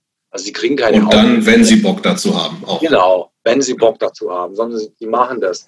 Und deswegen ist es immer letzt, letztendlich mehr oder weniger zeitlose Features, Musik meistens, aber auch von anderen, anderen Themen. Und das ist halt das, was, was, was das Tolle ist am Trust, was uns auch, glaube ich, ermöglicht hat, so lange durchzuhalten, weil die Leute das ja auch merken. Ähm, einige zumindest. Und natürlich, weil es den Leuten auch Spaß macht, weil sie eben nicht gesagt bekommen, du musst jetzt XY interviewen, sondern wenn halt mal gerade keine Band am Start ist, die man geil findet, dann macht man halt nichts. Es gab irgendwann, ich glaube, das war vielleicht sogar noch zu der Zeit, als ich aktiv war, gab es den Schritt in den Bahnhofsbuchhandel. Richtig? War das, war das war irgendwie, hatte ich das Gefühl, da gab es auch einen Haufen Diskussionen drum. Ja, War das so? Gab es auf jeden Fall. Es war aber auch, also ich erinnere mich, dass es, dass es ein großer Schritt war. Wir haben da schon früher mal drüber nachgedacht, ganz zu Anfang tatsächlich sogar, aber da war es viel zu teuer. Also richtig, da hätten wir nochmal richtig Geld bezahlen müssen für die Vertriebskosten. Natürlich eine höhere, es war irgendwie alles zu teuer. Und dann über die Jahre kam die Idee wieder auf, und zwar im Zuge dessen, dass tatsächlich sich die Szenenstrukturen verändert hatten. Das heißt, die Masse an Heften, die wir früher über die unterschiedlichen Mail-Order oder über, was es ja auch viel gab, waren so Konzertverkäufer, also so Privatpersonen, die einfach gesagt haben, ich habe Bock, auch ein Teil der Szene zu sein, ich will meinen, meinen, meinen wichtigen kleinen Beitrag beitragen. Bei uns gibt es keinen Plattenladen in der Stadt, dafür gibt es einen Konzertladen. Ich kaufe und ich bestelle 10, 15, 20 Hefte und verticke die bei jedem Konzert. Ja, und solche, solche Verkäufer und Verkäuferinnen und solche Mail-Order, die gab es immer weniger. Und dann dachten wir uns, wir müssen da, was, was sollen wir denn machen so? Also das war dann die Idee, wir versuchen das jetzt mal mit dieser Bahnhofsnummer. Ähm, und es hat dann relativ gut, gut, gut geklappt. Ähm, klappt immer noch gut. Ich denke, dass wir dadurch es auch geschafft haben, jetzt noch da zu sein, weil uns dadurch neue Leute kennengelernt haben, zumindest Prä-Internet-Zeiten. Und äh, ich habe damals immer gesagt, mir persönlich wäre es auch am liebsten, wir würden nur in Szene äh, Plattenläden, nur in Szene Mailordern und nur auf Szene Konzerten verkauft werden, statt in Bahnhofsbuchhandlungen, mit denen ja die Szene überhaupt nichts zu tun hat. Aber so ist es halt nicht. Und das kann ich mir nicht aussuchen und deswegen mussten, mussten wir das so machen. Das klingt aber so ein bisschen so, als ob es dir äh aber ich, und ich glaube eigentlich, dass es nicht so ist, als ob du sagst, eigentlich ist es noch ein Heft von der Szene für die Szene. Also weil, weil eigentlich der, der, das Positive an so einer Geschichte, ich stehe halt neben x tausend anderen, wahrscheinlich sind es inzwischen schon tausend anderen Heften in irgendeiner Bahnhofsbuchhandlung, ist ja, ich erreiche random auch Leute, die wirklich, warum auch immer, sich gerade irgendein Heft kaufen. Ist das nicht auch spannend? Doch, das habe ich da aber gerade gesagt. Es ging auch darum, neue Leute zu erreichen. Aus genau mit aus dem Grund, weil man da völlig neue Leute erreicht, haben wir das auch gemacht und wir haben auch dieses Potenzial gesehen, dass, dass sich einfach ähm, in, das Heft in der Bahnhofsbuchhandlung verkauft. Und wir glauben nicht, dass es nur äh, besoffene Fehlgriffe sind, die da versehentlich irgendwie das Schwarz-Weiß-Heft greifen statt der Bildzeitung, ähm, sondern dass die es tatsächlich kaufen, weil sie es anziehend finden, weil es das einzige Schwarz-Weiß-Heft ist in einer riesen Palette von farbigen ähm, anderen Zeitschriften. Und, und des, deswegen machen wir das. Und weil es halt über die Jahre immer so ganz gut geklappt hat, jetzt natürlich mit der ganzen Lockdown-Geschichte Anfang des Jahres, das hat nicht nur bei uns, sondern bei allen anderen äh, wahnsinnig reingehauen und irgendwie 20, 30 Prozent Verkaufsverluste erzeugt. Hoffentlich geht es wieder nach oben. Das wird man sehen, das ist, das ist wieder ein ganz anderes Thema, da müssen wir jetzt auch nicht damit anfangen. Ähm, aber ich denke mal, wenn wir den Schritt damals nicht gemacht hätten oder wenn wir irgendwann jetzt gesagt hätten, wir sind nur noch in der Szene, ja, ich meine, brauche ich euch nicht zu erzählen, aber vielleicht dem Hörer, es gab halt früher massig ähm, Punk-Mail-Order, es gab massig Fanzines, mit denen man Fanzines tauschen konnte und es gab massig Konzertorte, die bereit waren, das Heft oder solche, solche Hefte zu verkaufen. Und die gibt es zum einen nicht mehr oder aber die Bereitschaft, auch noch diese Hefte zu verkaufen, ist nicht mehr da. Und deswegen mussten wir Alternativen suchen. Das war halt dann der Bahnhofsbuchhandel. In Kombination mit, da erreichen wir auch neue Leute natürlich, war halt dann die einzige Alternative. Ob wir da, da in Zukunft bleiben werden oder können, das wird die Geschichte äh, uns mitteilen. Ist der Punk oder der Hardcore, wie es das heute gibt, ist das noch, empfindest du das noch genauso wie früher? Nein, überhaupt nicht. Ich bin der Meinung, die Szene, die es mal früher gab, gab es schon lange nicht mehr. Die hat sich ständig äh, um weiter zurückentwickelt und vor allem hat sie sich kommerzialisiert. Das ist alles für sich gesehen nicht wirklich schlimm. In Teilbereichen ist es sehr schlimm, wenn man sich anguckt, was daraus geworden ist. Und so wie ich das heute sehe, ich fühle mich persönlich immer noch als Teil einer Szene, die aber schon sehr, sehr alt ist. Ähm, genau, das wäre meine nächste Frage gewesen. Hat Punk ein Generationsproblem, äh, das nicht genug nachwächst? Ähm, ich glaube, Punk als solches, wenn du jetzt, wenn du jetzt das Punk, das beim Drunk, äh, Punk in Drublic Festival stattfindet oder bei großen amerikanischen Festivals, da ist genügend Publikum da.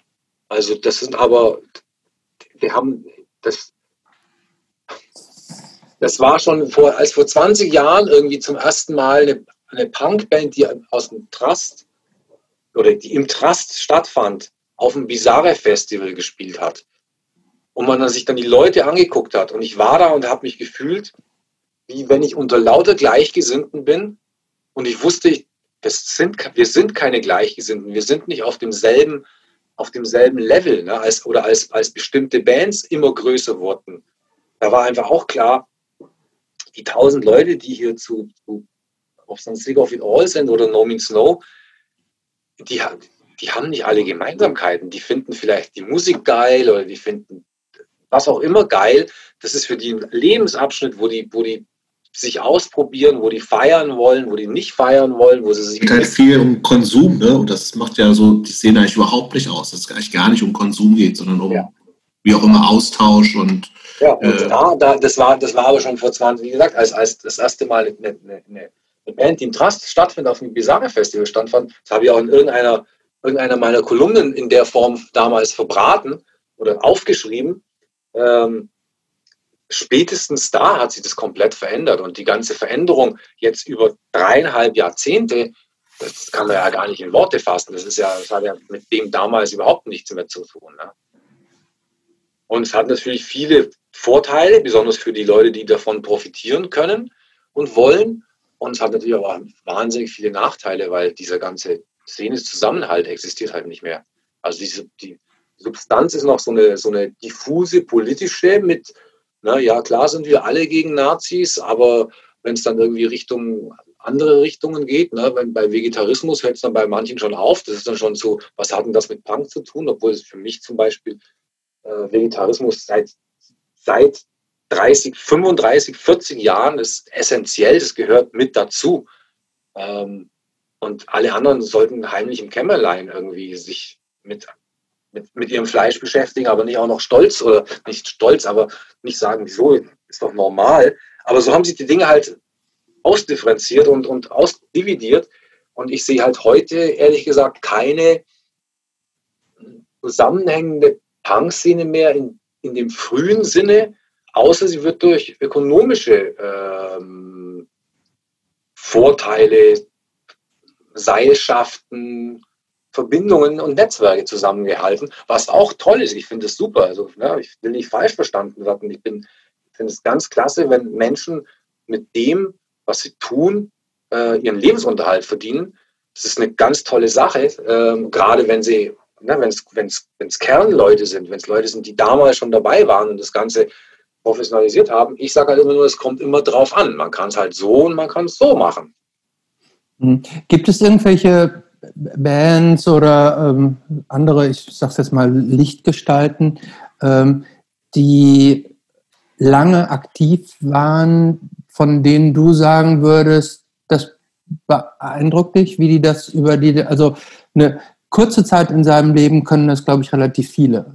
Ich glaube, ähm, es gehört eine, eine besondere, ähm, es ist etwas Besonderes, dass äh, diese Dinge so lange, so konsequent durchzuziehen, wie du es auch selber äh, selbst so vorgelebt hast. Gibt es da andere, von denen du sagen würdest, ähm, das beeindruckt mich, wie die das über die Jahre so gemacht haben, durchgezogen haben?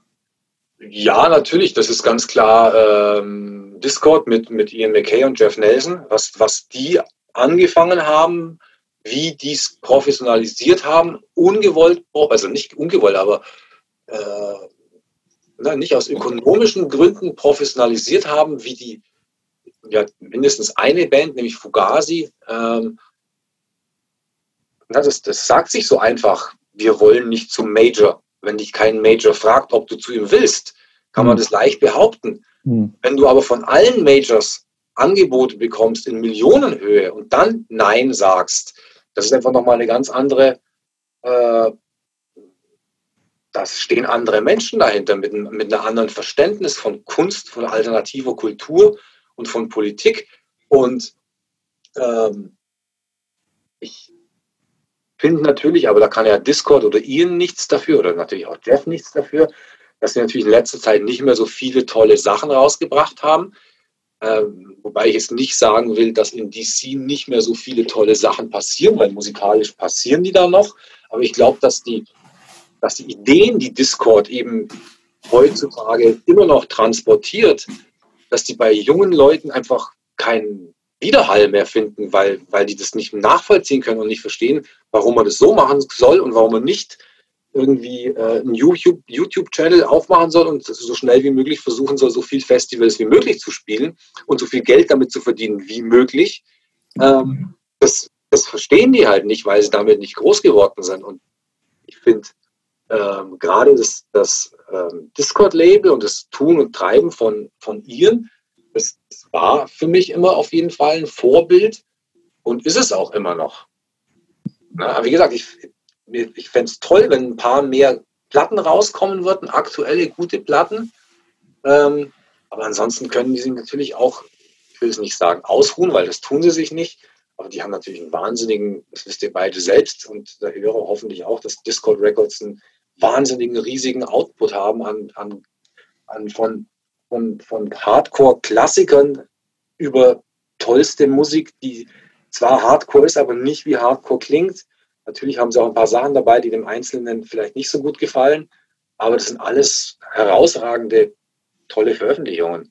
Also ich habe auch so ein bisschen das, das Gefühl, dass es, also ich meine, gut, wir sind jetzt auch irgendwie auch alle alte weiße Männer, die irgendwie äh, in verschiedenen äh, Jahr, Jahren groß geworden sind, wo man das Gefühl hat, das ist halt eine, also eine Szene, die, wo natürlich Musik eine Rolle spielt, also so als, als Medium, aber wo halt einfach viel mehr halt drin steckt, an, an Werten, an dieser ganze DIY-Gedanke, ähm, dieses Ganze verbunden auch mit nicht nur, also DIY kann ja auch, heißt ja nur erstmal, dass man die Sachen selber macht, in der Ermangelung von Alternativen vielleicht, aber gleichzeitig ist das ja, also das, das was, was uns, glaube ich, ja alle interessiert, ich glaube, also diese Sache, dass es eben auch verbunden ist mit, mit einer gewissen politischen Attitüde, mit einem sich selbst hinterfragen und sowas alles. Und, und äh, ich habe das tatsächlich auch das Gefühl, dass es, aber auch gleichzeitig eine Musik, die halt für die Zeit, um, also um den wieder, weil Musik, wie gesagt, eine zentrale Rolle spielte, ähm, die halt auch in vielen an vielen Stellen total innovativ war. So, ne? Und ich habe also jetzt schon ein bisschen länger her auch nochmal so ein bisschen überlegt, was sind denn, also was gibt es denn an, an neuer Musik von Leuten, die 16, 17, 18, 19 sind, die so, die vergleichbar ist, also die mit dem, mit dem gleichen Mindset rangeht, wo es darum geht, irgendwie bestehendes bestehende Strukturen zu hinterfragen, wo es, wo es um bestimmte politische Inhalte und Werte geht. Ähm, und ich, ich weiß es nicht so. Ich glaube tatsächlich irgendwie so, für mich war, im, also auch wenn ich das da nie einen An Anknüpfungspunkt gefunden hatte, ähm, war vielleicht noch so, so elektronische Musik, so Techno am Anfang, so ein Ding, was irgendwie so sehr alternativ, sehr subkulturell, sehr ähm, also zwar viel hedonistischer als so irgendwie der Hardcore, den, den wir wahrscheinlich gut finden, war. Ne? Also, ähm, aber das, das konnte ich noch verstehen mit, mit voll viel Selbstorganisation, aber auch, auch irgendwie auch mit, mit, mit Inhalten voll. Aber ich, was, ich weiß nicht, ob es da jetzt was gibt. Und ich finde das auch tatsächlich ein bisschen, bisschen traurig andererseits, weil, also klar gibt es junge Leute in Bands, wenn auch wenige, aber das ist dann tendenziell eher so weiß ich nicht, es gibt 16-Jährige, die dann irgendwie so, die dann vielleicht jetzt klingen wie Teen Idols oder so, wo du sagst, ja, kann man machen, aber ist jetzt auch nicht innovativ. Ja, da, da, gibt es, glaube ich, nichts. Aber vielleicht gibt also vielleicht weißt du das nicht. Ich, ich sehe das nicht. Da muss man natürlich sagen, dass es auch, was man auch klar sagen muss, dass es nach, nach 40 Jahren Punk und nach 60 Jahren gefühlter Rockmusik auch wirklich, wirklich schwierig ist, nochmal neue, innovative Sachen zu machen. Dass ich glaube, jungen Menschen, äh, wenn die irgendwas hören und sich beeinflusst, äh, inspiriert fühlen, dass es denen scheißegal ist, dass es das schon mal gab, weil die, die blenden das einfach aus und äh, reklamieren das für sich selbst, wie das Menschen oftmals so machen. Und äh, es gibt natürlich immer einerseits zum einen Musik, ähm, die ich auch mitbekomme, die gut ist, die dann in diesen, in diesen sage ich mal, Protestsong-Bereich reingeht, so diesen Zecken-Rap, Hip-Hop mit ein bisschen Elektro, Punk, so, ne? Was dann auch wieder eine spezielle Szene ist, die sich auch wieder ganz schnell ökonomisiert hat. Hm. Es gibt natürlich noch viele alte Bands, die gute, die gute Musik machen.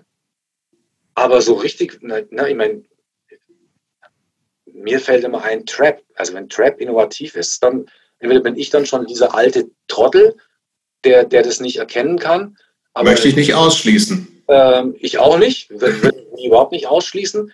Aber ähm, für mich mit meiner Musikexpertise ist es einfach, sollen die machen, aber ich kann es halt nicht hören. So als Beispiel ist man eine ganz ne, populäre. Aber, aber, ich, ich, ich erkenne, also ich bin da voll bei dir, ich erkenne da aber auch keine, es hat keine Substanz. Genau, richtig. Es ist, halt es ist musikalisch interessant und was Neues und das finde ich auch okay, aber es hat, da fehlt halt irgendwie das, was glaube ich, uns drei Jahre an Hardcore interessiert. Es ist nicht nur geile Musik, da kann ich auch Death Metal hören, ist auch krass, aber das hat kann nicht die Substanz. So, ne? Nee, überhaupt nicht. Darf ich mal zu, wegen der Substanzfrage, vielleicht passt es hier ganz gut hin, wenn es für euch okay ist, äh, weil ja gerade wieder das, dieses neue Buch von Helge rausgekommen ist, Network of Friends, das ja schon mal vor vielen Jahren erschienen ist, was eine ganz gute Dokumentation der Hardcore-Szene bildet. äh, abbildet, da durfte ich ja auch den Klappentext schreiben und ich glaube, der passt hier irgendwie auch total gut hin. Und dann würde ich ihn einfach mal schnell vorlesen. Bitte. Dann würde ich den das, einfach das mal, müssen muss eh jeder kaufen, das Buch. Das ist gut. dann würde ich den einfach mal schnell vorlesen. Ähm, das sind irgendwie drei kurze Absätze. Hardcore ist heute schon vieles, vor allem aber eine Worthülse, sinnentleert und kommerziell. Die wenigsten wissen, dass Hardcore-Punk in Europa bereits in den frühen 1980ern anstand, zu einer Zeit, als für viele Protagonisten in den USA die Hardcore-Idee schon wieder vorbei war, entwickelte sich in Europa eine ganz eigene Szene, ideologisch beeinflusst vom Politpunk der späten 70er und befeuert vom aktuellen US-amerikanischen Hardcore-Punk mit seiner kraftvollen Musik und der positiven Einstellung, braute sich hier eine ganz eigene europäische Hardcore-Punk-Community zusammen. Schwer vorstellbar, dass es in Europa damals nur ein paar Dutzend Aktivisten gab und wenige hunderte Fans, die letztendlich auch aktiv beteiligt waren.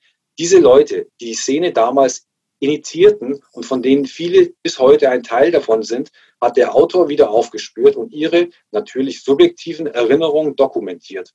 Herausgekommen ist ein authentisches Geschichtsdokument, das nicht das Licht auf die Anfänge der europäischen Hardcore, des europäischen Hardcore-Punks wirft.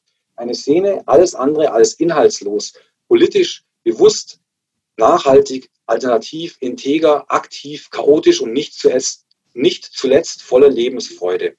Ohne die Pionierarbeit dieser Leute und die damit einhergehende Vernetzung von Gleichgesinnten in ganz Europa wären die heutige Szene und ihre Verzweiflung undenkbar finde, es passt irgendwie mal so gut zusammen. Absolut. Das ist auch, finde ich, gut beschrieben. Ähm, was waren eigentlich für dich so die damals von, ähm, wo wir jetzt gerade über europäischen Hardcore sprechen, was waren so deine Schlüsselbands aus der damaligen Zeit? Europäische. Ja, also natürlich war es erstmal Inferno, dann war es äh, BGK, Negatione, ähm, die Norweger, also sprich So Much Hate, später dann Live But How to Live It, ähm, in Großbritannien Leatherface, teilweise Snuff, aber dann eher, eher, eher Leatherface. Heresy? Heresy war mir damals schon zu krachig. Ich fand, die, die fallen unter die Rubrik sehr nette Leute mit guten Ambitionen, aber nicht musikalisch meine Tasse Tee witzigerweise auch damals schon nicht. Ähm, wer war denn noch? Ja, das waren vielleicht schon so die, die am meisten beeinflussten. Dann natürlich noch die, äh, die, die äh, austriachischen, wollte ich gerade sagen, die österreichischen Bands. Ähm, also sprich Stand to Fall, Target of Demand. Hm. Ähm, was gab es denn noch? Das sind die so, die, die, mir, die mir spontan einfallen. Also aus Frankreich gab es damals nicht so richtig was, oder? Waren heimatlos oder wer die hießen, waren das Franzosen? Oder? Ich glaube, das waren Franzosen. Es gab, glaube ich, auch noch Scraps, wenn ich mich jetzt Ach, nicht Ja, die gab es auch noch, ja. Hm, die kam, glaube ich, ein bisschen später vielleicht. Hm. Ja, aber so richtig, ne, so, so sowas wie, wie, wie ne, so Negation im BGK, diese ganze mhm. Schiene, die gab es in Frankreich nicht. Mhm. Warum hast du eigentlich, Nina, also du hast vorhin, vorhin schon gesagt, also Inferno hatten schon einen Sänger und du kannst sonst nichts, aber es gibt ja auch andere Leute, die Instrumente spielen können, wo du auch gesagt hast, lass mal eine Band machen. Hast du jemals versucht, eine Band zu spielen? Äh, wir hatten einmal irgendwie in den frühen 80ern eine Probe im Klassenzimmer ohne Instrumente, aber das war mehr so, lass uns mal was machen. Da gab es also nichts weiter. Und dann habe ich auch noch mal einmal, haben wir zu einem Trustfest in Augsburg zu Nummer, weiß ich nicht, 15, 20, 15 Jahre, 20 Jahre haben wir eine Trust All-Star Band gegründet mit Mitch an der Gitarre, Fritz am Bass und Kai am Schlagzeug. Und da habe ich gesungen und ähm, kann man auch irgendwo, glaube ich, im Internet nachhören, tatsächlich, weil es aufgenommen wurde. Und äh, da haben wir einfach ein paar klassische Punk-Cover-Stücke gespielt. Das war meine einzige Banderfahrung. Und also das hat sich, hat sich das nie wirklich gereizt oder hat es sich einfach nicht ergeben? Also man kann es ja. Mich hat es nicht so sehr gereizt, dass ich es weiter forcieren wollte. Ich habe mich eher hinter der Bühne oder vor der Bühne gesehen. Und ich dachte mir tatsächlich auch, dass, ähm, dass es schon genügend Bands gibt. Also für mich war so ein Ding, warum, also ich bin, habe ja auch lange in Bands gespielt und tue das immer noch. Und ähm, aber das Letzte ist, was ich mich, glaube ich, je bezeichnen würde, ist ein Musiker, wenn mich jemand fragt, sondern für mich war das tatsächlich immer ähm, Mittel zum Zweck, Teil der Szene zu sein, rumzukommen, rauszukommen. Ähm, Teil der Szene zu sein, ist dir ja auch, war dir zumindest wichtig, ist dir wahrscheinlich auch noch wichtig. Ähm, das Rumkommen vielleicht nicht mehr so. Du warst du früher auch mit Bands viel unterwegs? Du hast ja einiges an Touren mit organisiert. Also war das, das Rumkommen für dich irgendwie dann auch ein wichtiges Ding? Ja, natürlich. Das, mir ging es bei der Sache äh, abhängig von den Inhalten. Ich muss mal schnell was zu trinken, weil mein Glas ist leer. Ich mache auch noch mal was rein, Christopher. Meins ist leer, aber ich kann es noch ohne. Ich habe noch ein bisschen im Glas. So. Rolf und ich haben ja beide äh, gratis Coca-Cola-Gläser von McDonalds, muss man dazu sagen. ja, und das. Ähm, Moment, bei McDonalds kriegt man Glasgläser von Coca-Cola? Gab es neulich im äh, Mac-Menü dazu. Jetzt weißt du Bescheid. Hm. Aber tatsächlich ist ja also das Rumkommen schon so ein, so ein total wichtiger Aspekt gewesen. Ähm, du bist ja eher dann auf Konzerte gefahren, auch mal viel. Ne? Ich bin auf Konzerte gefahren, ja, genau. Ähm, ich bin auch äh, irgendwann, je nachdem wer es war, irgendwie so weitergefahren. Aber um zu den Konzerten zu kommen, gleich, also ich, ich erinnere mich, ganz am Anfang war ich auch noch so jung, dass, also ich bin auch aufgewachsen unter einer relativ rigiden Herrschaft meiner Eltern.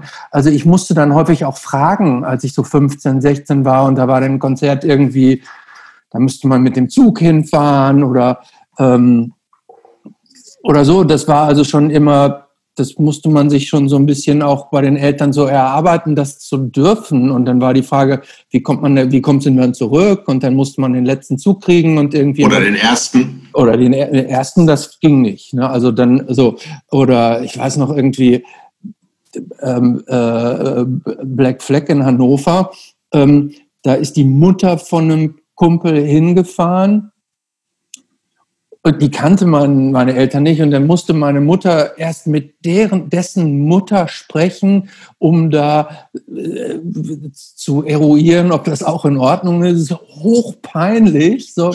Aber so war das halt. Ne? So war ähm, das halt. Also, ich bin natürlich auch viel gereist. Ähm, ähm, also zum Beispiel, um es einfach mal zu sagen, wir sind früher teilweise auch mal eben nach Mailand gefahren um ein Konzert zu sehen und dann nachts zurück. Ich meine, das war dann äh, ne, mein Augsburg, München, Mailand ist natürlich schon, schon eine Strecke. Wir waren aber auch natürlich viel zum Beispiel in Linz, was es auch nicht gerade direkt ums Eck ist, aber noch eher machbar ist und waren natürlich viel im ganzen süddeutschen Raum unterwegs, teilweise auch noch bis Zürich in die Schweiz rein. Das war so unser, ja, also wenn man sich das mal praktisch Augsburg, München so dann als, als Mittelpunkt vorstellt und dann das irgendwie, ne, Mailand war dann so extrem und das ist wie weit ungefähr? Schon so 300, 400 Kilometer? Locker, 400, ne? 400, ja, ne? 500 eher. Ähm, und dann ne, in die andere Richtung nach Österreich rüber Linz, das waren auch fast, fast 250 oder so. Ähm, ne, rüber nach Zürich, das war, waren zwar nicht so viele Luftkilometer, aber es war länger, um hinzukommen. Und dann natürlich ne, hoch. Plus die ganzen Grenzen ja früher noch, ne? Ja, früher gab es ja überall Grenzen, da wurde man dann als komisch aussehende Jugendliche meistens des Drogenschmuggels verdächtigt. Das war auch nicht so einfach.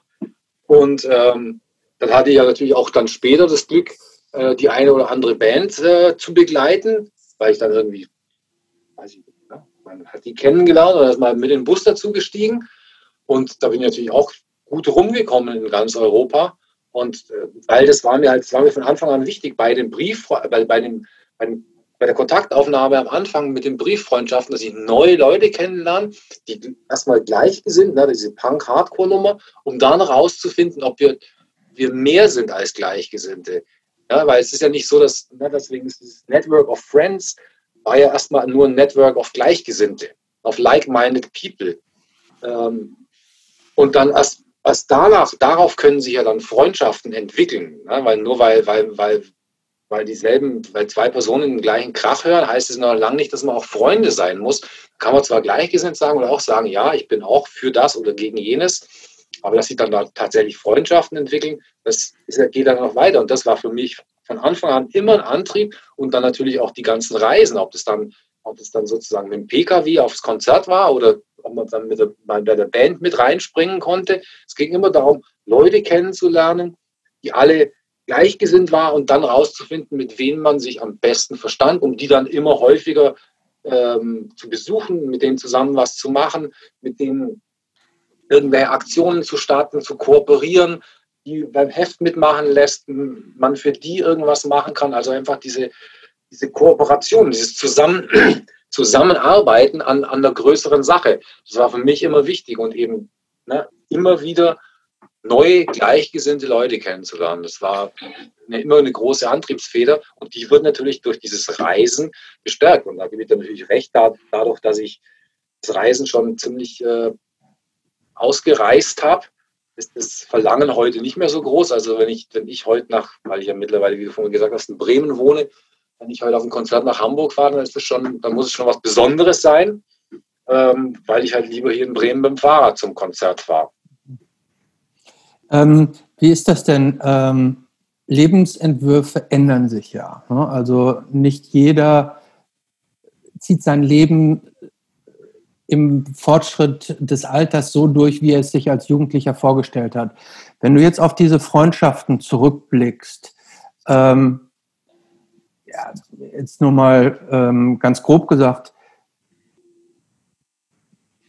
bist, von wie vielen oder wie häufig bist du enttäuscht worden von dem, wie die Leute ihr Leben weitergelebt haben? Häufig, natürlich, weil weil ja kaum jemand sowas äh, über Jahrzehnte durchhalt, durchhält oder halten kann. Ähm, und natürlich kann man auch nicht von jedem warten, erwarten, dass es das so in der Form durchzieht. Mhm, aber natürlich ist es schon enttäuschend, wenn man, die Enttäuschung begann eigentlich schon ganz früh, so wenn, wenn, wenn, wenn eine Band wie Negatione dann plötzlich zum Heavy Metal mutiert und ja, viel Geld verdienen will. Äh, es ist natürlich eine Riesenenttäuschung. Oder wenn, wenn, wenn es eigentlich musikalisch tolle Band wie Rage Against the Machine, die von Anfang an das eine sagen, aber genau das andere tun, dann ist es so eine Instant-Enttäuschung. Ja, weil es eine tolle Band ist, aber die haben nie das gelebt, was sie gepredigt haben. Und das ist mir halt viel wichtiger so. Ne? Und natürlich über die Jahre kann man auch ganz klar sagen, es sind, es sind einige Leute übergeblieben, mit denen ich immer noch in, in, in, Kontakt bin und auch befreundet bin, würde ich auch Freundschaften sagen, die sich da gebildet haben und die auch immer noch halten. Aber natürlich, wenn man halt nicht ständig in San Francisco oder in DC ist oder in Hamburg oder in Oslo oder in Mailand, ähm, dann kann man natürlich so vielen Freundschaften auf Dauer auch nicht aufrechterhalten. Ne? Weder durch ständiges Briefe schreiben noch durch ständiges Telefonieren und auch nicht dann in der Jetztzeit angekommen durch irgendwelche Zoom-Konferenzen, weil es auch einfach zu viele Menschen sind, die unterschiedliche Lebensentwürfe haben oder die, die Abweichungen von ihren Lebensentwürfen haben. Letzte Woche zum Beispiel habe ich Dave Ross getroffen, das ist ein Australier, den hatte ich vor 33 Jahren zum ersten Mal in Süddeutschland kennengelernt. Der hat bei verschiedenen äh, australischen Bands gespielt, unter anderem Mass Appeal und wie sie alle heißen. Und der ist halt, der ist halt seinen Weg gegangen. Ne? Der ist jetzt irgendwie seit fast 30 Jahren ist der bei, bei, bei Thyssen, äh, hat irgendwie zwei erwachsene Kinder und ist da irgendwie, macht da, keine Ahnung, was er macht. Ich, hat es mir zwar erklärt, aber ich kann es ich verstehe es nicht. Wenn es irgend so ein Job, das irgend so ein Job ist.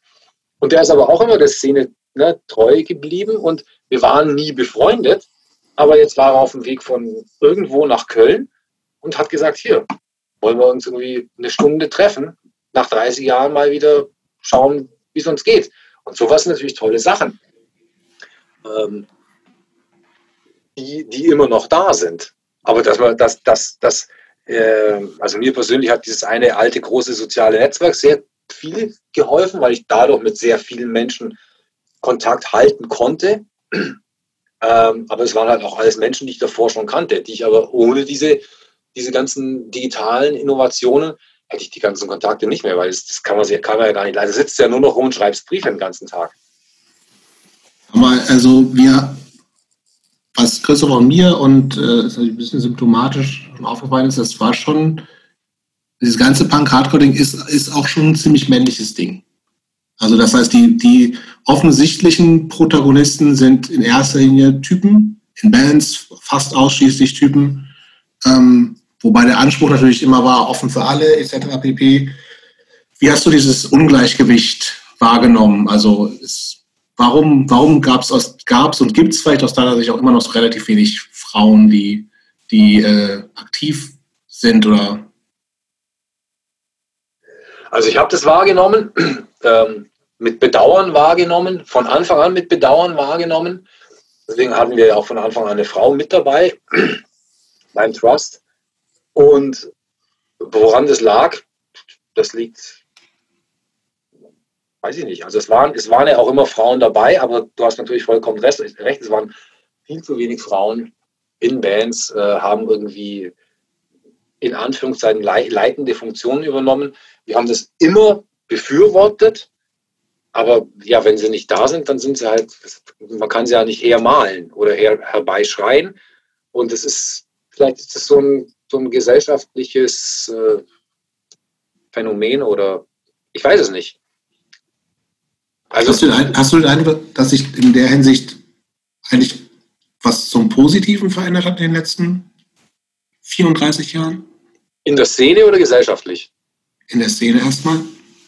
Hm, also gefühlt gibt es jetzt mehr Frauen, die sich auch klarer artikulieren, also nicht klarer artikulieren, die Frauen damals haben sich auch schon klar artikuliert, aber die noch einfach mal an, mit einem ganz anderen Empowerment auftreten.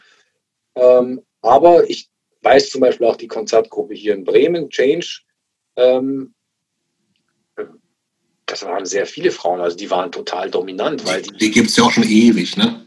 Gab es ewig, mittlerweile haben sie sich aufgelöst, aber die gab es 25 Jahre oder so. Und da waren, die war, die war dominiert von Frauen.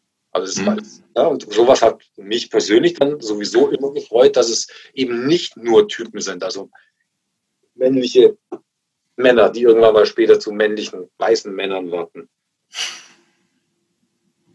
Aber woran es liegt, keine Ahnung. Mhm. Ähm, vielleicht machen wir jetzt mal, hm, weil wir schon relativ lange jetzt auch sprechen, vielleicht machen wir jetzt mal einen kleinen Sprung. Ähm, wie, wovon lebst du eigentlich?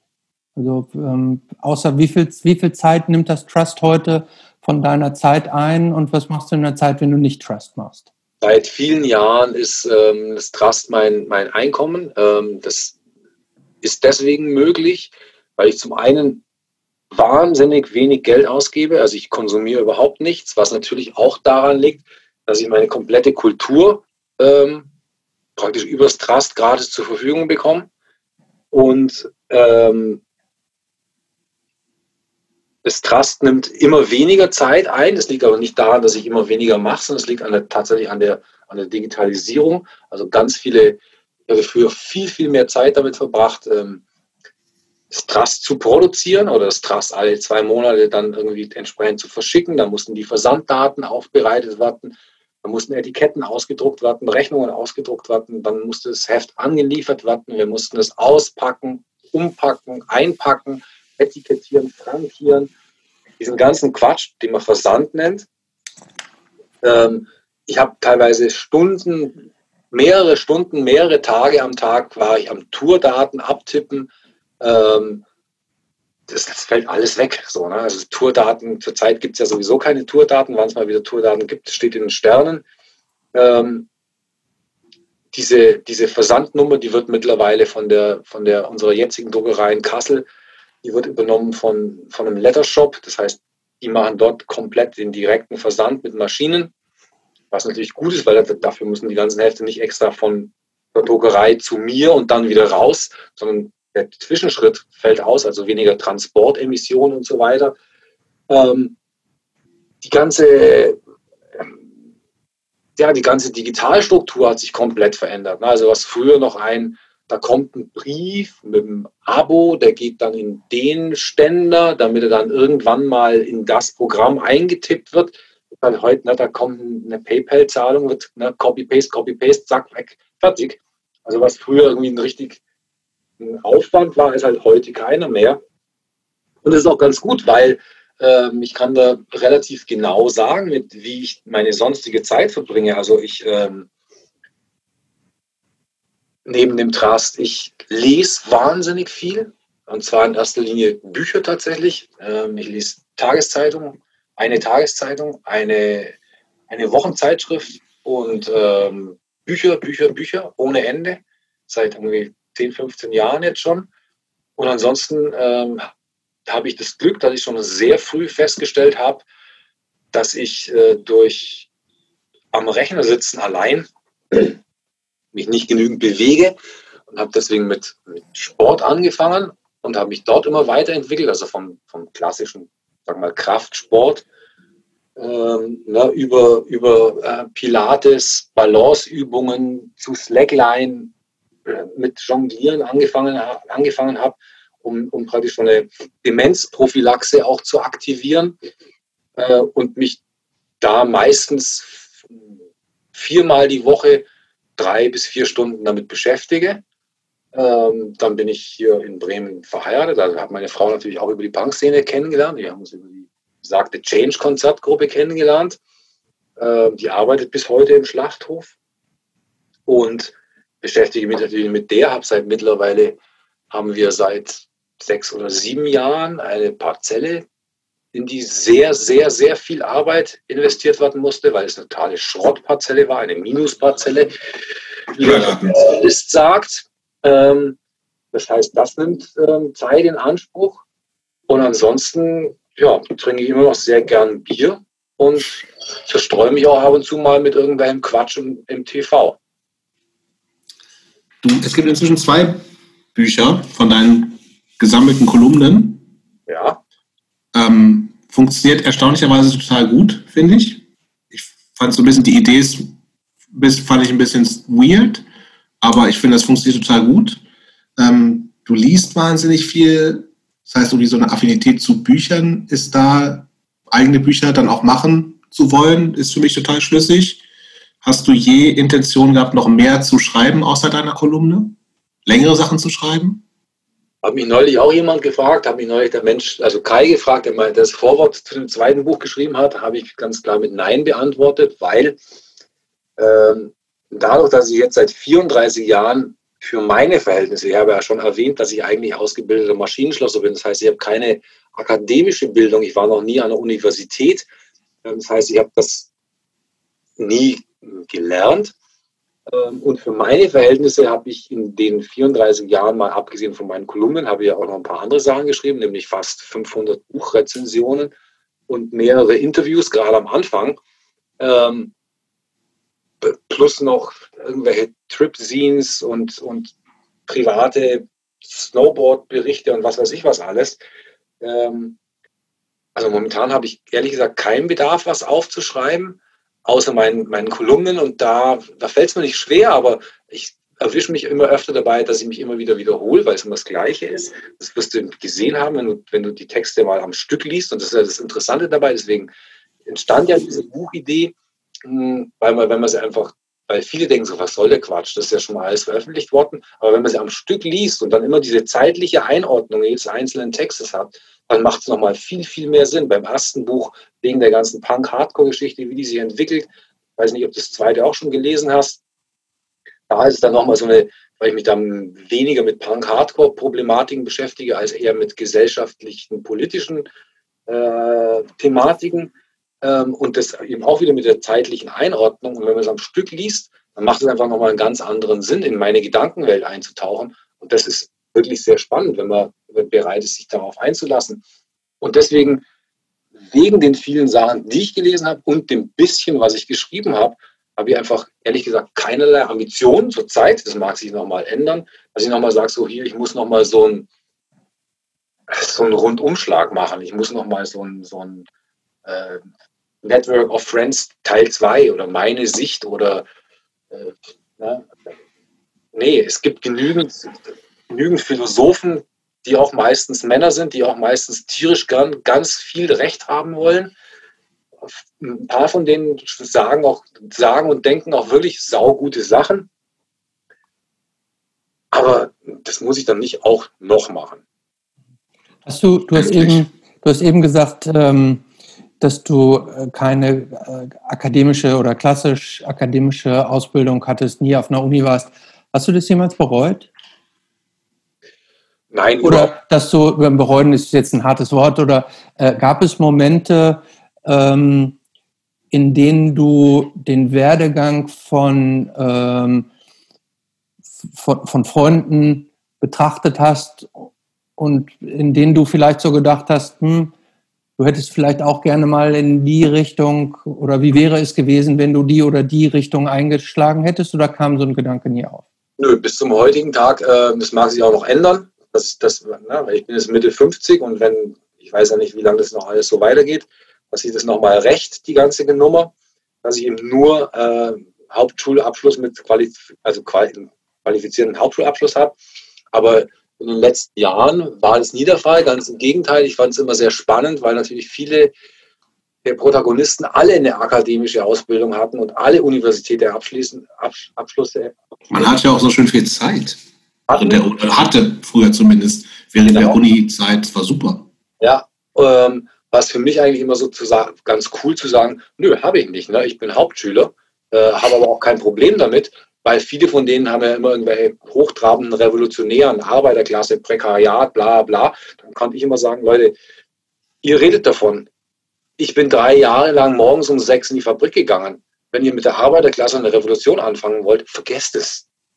So, das fand ich eigentlich immer eher immer cool, dass ich aus einer, weil ich, weil meine, mein, mein Elternhaus halt auch äh, stabil, würde ich mal sagen, aber ist eben auch Vater Fabrikarbeiter, Mutter Reinigungskraft.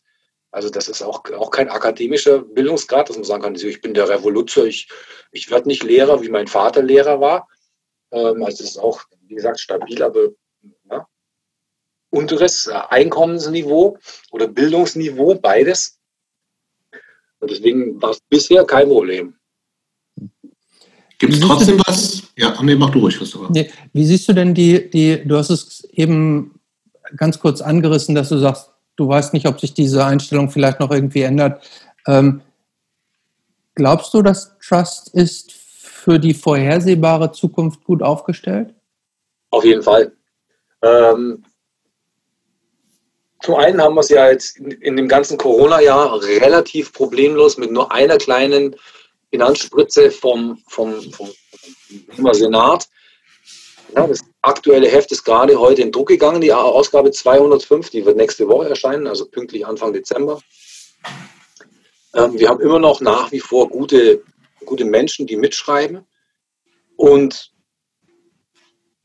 wenn es diese Corona-Nummer jetzt nicht geben würde, dann würde ich dem Trust locker noch ein paar Jahre geben, weil ich auch selber immer noch Bock habe zu publizieren ähm, und das Heft zu machen in der Form.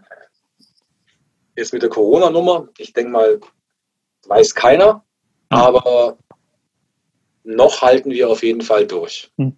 Und diese, ähm, diese Übermacht des Internets gegenüber Print kommt, schlägt nicht durch. Oder nicht, schlägt nicht so stark durch, dass es gefährdend wäre. Das würde ich so nicht sagen. Ich glaube, das schlägt schon stark durch. Das Problem ist natürlich, dass Leute nicht mehr in der Lage sind, lange Texte zu lesen. Ich denke aber, dass es, dass es also, es kann nicht sein, dass wir alle immer nur auf Bildschirme schauen. Wir können alles an den scheiß Bildschirmen machen, ob es dann der Laptop ist, der, der, das, das, das iPad oder das Tablet oder das Smartphone oder die Smartwatch oder das, der TV. Es sind immer elektronische Geräte, wo man alles machen kann. Du kannst ja mittlerweile, wie ihr wisst, schon irgendwelche Guides in, in, in, in Hongkong irgendwie übers Internet buchen, die dann mit einer Kamera dir eine Tour geben und du sitzt zu Hause am, am Bildschirm und guckst dir Hongkong an und zahlst 60 Euro dafür, dass du eine persönliche Führung bekommst. Ist toll, dass es sowas gibt, nur es kann es nicht sein. Ähm, es liegt vielleicht auch an mir, weil ich auch tatsächlich jetzt mittlerweile schon seit, seit 34 Jahren an der Tastatur sitze und seit 28, hm, 25 Jahren am Computer, also vor dem Bildschirm. Ähm, ich, ich, weigere mich zum Beispiel, Bücher am Bildschirm zu lesen.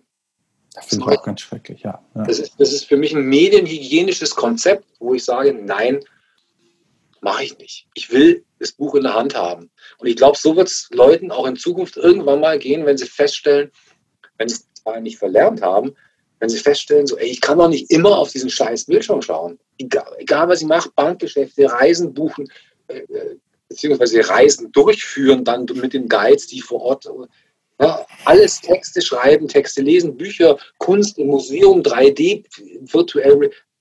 So, so, so können Leute, so können Menschen nicht leben. Und deswegen glaube ich, dass, dass zum einen so eine stressfreie Erscheinungsform vom Trust, nämlich einfach nur alle acht Wochen, weil ja alle völlig überfordert sind mit den ganzen Medien, mit dem Einprasseln von Informationen. Und wenn da so locker alle acht Wochen so ein, so ein ungestresstes Heft daherkommt, das einfach in der Post, im Briefkasten ist, man sich noch ärgern kann, Postbote hat es geknickt, so ein Depp, kann er das nicht vernünftig vorsichtig in den Schlitz einführen.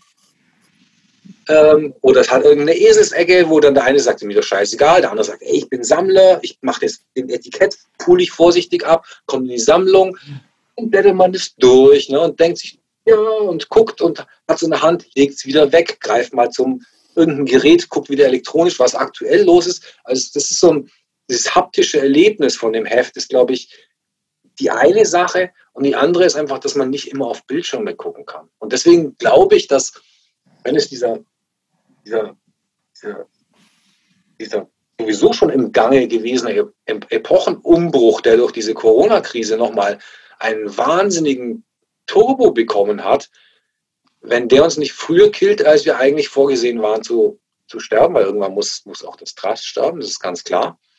Ähm, und dann, wie gesagt, weil es so ist, wie es momentan ist, sehe ich mich ganz gut aufgestellt und also das Trust ganz gut aufgestellt. Und ich glaube auch zum Beispiel, dass es mittlerweile so ist, hm, wenn wir zum Beispiel keine inhaltlichen Probleme bekommen, weil die Leute sagen, wir haben keinen Bock mehr zu schreiben, weil die Leute ja nur noch dreizeilige Texte lesen können und wenn es vier Zeilen wird, dann ist es schon ein Roman. Dann haben wir natürlich ein Problem, weil dann gibt es nicht mehr irgendwie genügend nach, äh, junge Leute, die nachkommen, die einfach interessiert daran sind, tiefgründige, hintergründige Texte zu lesen. Aber ich glaube, auch das wird nicht passieren. Ähm, und wenn wir in, den, in, eine finanzielle Notlage kommen, dass wir sagen, so hier Leute, wir, wir brauchen Geld, um den Druck zu bezahlen. Ne? Und ich weiß, dass viele Leute in der Szene, die haben deutlich mehr Geld zur Verfügung, sei es durch externe Jobs oder durch, durch ihre Punk-Tätigkeiten, wo man dann sagen würde, so, ey, wir, wir brauchen jetzt mal irgendwie 2000 Euro, sonst stirbt das Trust, dass dann irgendjemand sagen wird, Alter, das kann doch jetzt nicht angehen. Mhm. Doch mal irgendwie einmal, das soll doch mal der und der und der, dann sponsoren die halt mal eine Ausgabe und dann, und dann geht das wieder so. Mhm. Das gilt es abzuwarten, wenn es soweit kommen sollte. Und auch das ist zum Glück momentan finanziell nicht sichtbar. Ähm, aber es sind einfach so Gedanken, die man natürlich hat, gerade in so einer äh, Krisensituation die natürlich auch fürs Trust total schlimm ist, weil ich meine, Live-Musik ist einfach der, das Rückgrat von dieser ganzen Punk-Szene. Ne? über alles, was wir sprachen, Reisen, Leute besuchen, äh, gut, wir haben Feiern nur angesprochen. Das sind alles Sachen, die man jetzt nicht mehr machen kann. Und wenn die auf Dauer so beschränkt bleiben, beziehungsweise nur, nur unwesentliche Lockerungen stattfinden, dann kann das in der Form nicht mehr stattfinden. Und ob es dann äh, so stattfindet, wie wir es jetzt gerade hier machen. Ähm, wir sehen uns wenigstens noch. Für mich persönlich zum Beispiel ist das äh, ist so ein Podcast, je nachdem natürlich, wer da dran vorkommt, aber ich, hab, ich persönlich habe ein Problem damit, Podcasts zuzuhören, weil ich dann gleichzeitig nichts anderes machen kann. Weil ich ein Kind bin, der, der na, ich höre Musik und lese. Das ist so der Idealzustand. Musik hören, lesen und vielleicht noch Bier trinken macht man drei Sachen gleichzeitig, die prima aufs, fürs Hirn, so wie es evolutionär geschaffen wurde, wirken können und das ist prima. Aber wenn man zum Beispiel bei YouTube was anguckt, dann kann ich nicht gleichzeitig was lesen. Ja, kann man vielleicht noch Bier trinken, aber man kann, nicht, man kann auch nicht Musik hören. Also vielleicht können es manche jungen Leute, aber ich glaube das nicht wirklich. Ich mache ja am liebsten immer nur eine Sache gleichzeitig. Ich lese, höre Musik oder höre was. Also mir, mir reicht da eins. Aber ist ja auch so, soll ja auch jeder so machen, äh, wie er will. Genau. Ähm, ich, ich glaube, so langsam können wir ähm, auch äh, so die auf die Zielgerade kommen. Äh, Lieblingsbands aller Zeiten. Lieblingsband aller Zeit. Ja, kann, das muss nicht eine sein. Das können auch ein kleines fünf sein. Fünf sein. Ähm, da würde ich spontan sagen, Verbal Assault, Fugazi, Life But How to Live It. Was für aktuelle Bands findest du total spannend gerade? Hm, das aktuellste, was ich gerade gut fand, war tatsächlich, ähm, habe ich eingelegt, gehört, dachte mir so, das ist ganz geil. Guck drauf. Diaz Brothers. Noch nie gehört, wieder weggelegt, weitergehört. Wurde immer besser oder wurde nicht schlechter.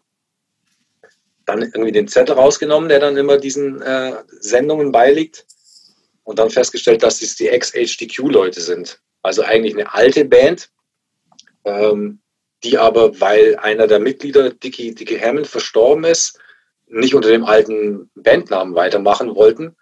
Aber halt witzig, ne? also auch in meiner Routine, ich packe irgendwas aus, lege das rein, war ich immer noch imstande zu hören, oh, das gefällt mir, das tönt gut. So, also wenn, es mich, wenn ihr mich fragen würdest, aktuelle Bands, würde ich jetzt, weil die gerade ganz aktuell ist, war die letzte coole Band, die ich gehört habe, Diaz Brothers. Dann gibt es noch eine, eine, ein, ein Duo aus Konstanz, der Name mir jetzt gerade nicht einfällt. Das liegt unten, die CD, die höre ich auch des Öfteren. Ich finde die ganz geil. Hm, aber ansonsten nichts, nichts, wo jetzt, jetzt sagen würde, so, ey, das ist der Oberknüller. Du hörst tatsächlich noch CDs oder ähm, bist du, hörst du, streamst du auch schon? Ich höre ab und zu übers Internet, aber ich, da höre ich keine Musik. Also ich höre, ich habe äh, von früher natürlich irgendwie sehr viele Vinylschallplatten, einen Haufen CDs und muss aber an der Stelle auch mal ganz klar sagen, ich glaube, ich habe mir meinen, habe mir bei mir Musik, meine musikalische Schüssel ist voll, weil ich eben in den letzten 34, fast 35 Jahren so dermaßen viele Tonträger gehört hatte, ähm, dass es momentan so ist, dass ich, wenn ich zum Beispiel ähm, in der Freizeit bin, dass ich immer noch sage, ja, jetzt höre ich mal, jetzt höre ich mal noch mal Musik, aber ich, ich höre auch mal ganz gern keine Musik. Hm, ist doch gut. Vielleicht fast schon letzte Frage. Was äh, würde der 21-jährige oder 20-jährige Dolph über den heutigen Dolph denken? Ähm, ich würde mir wünschen, dass der 21-jährige Dolph über den heutigen Dolph das denkt, was der 21-jährige Dolph damals über Tim Johannen gedacht hat. Cooler alter Typ. Genau. Der einem, der, der Lebenserfahrung hat, der einem nicht, der einem nicht besserwisserisch äh, so Ageisten, also Alterismusmäßig was äh, ne, vorkaut, er muss es besser wissen, sondern wirklich so, ne, ich, es gibt auch alte Typen, die keine klassischen, dummen, alten, weißen Männer sind. Cool. Mir reicht das für heute. Mir auch. Danke, Dolph. Danke euch.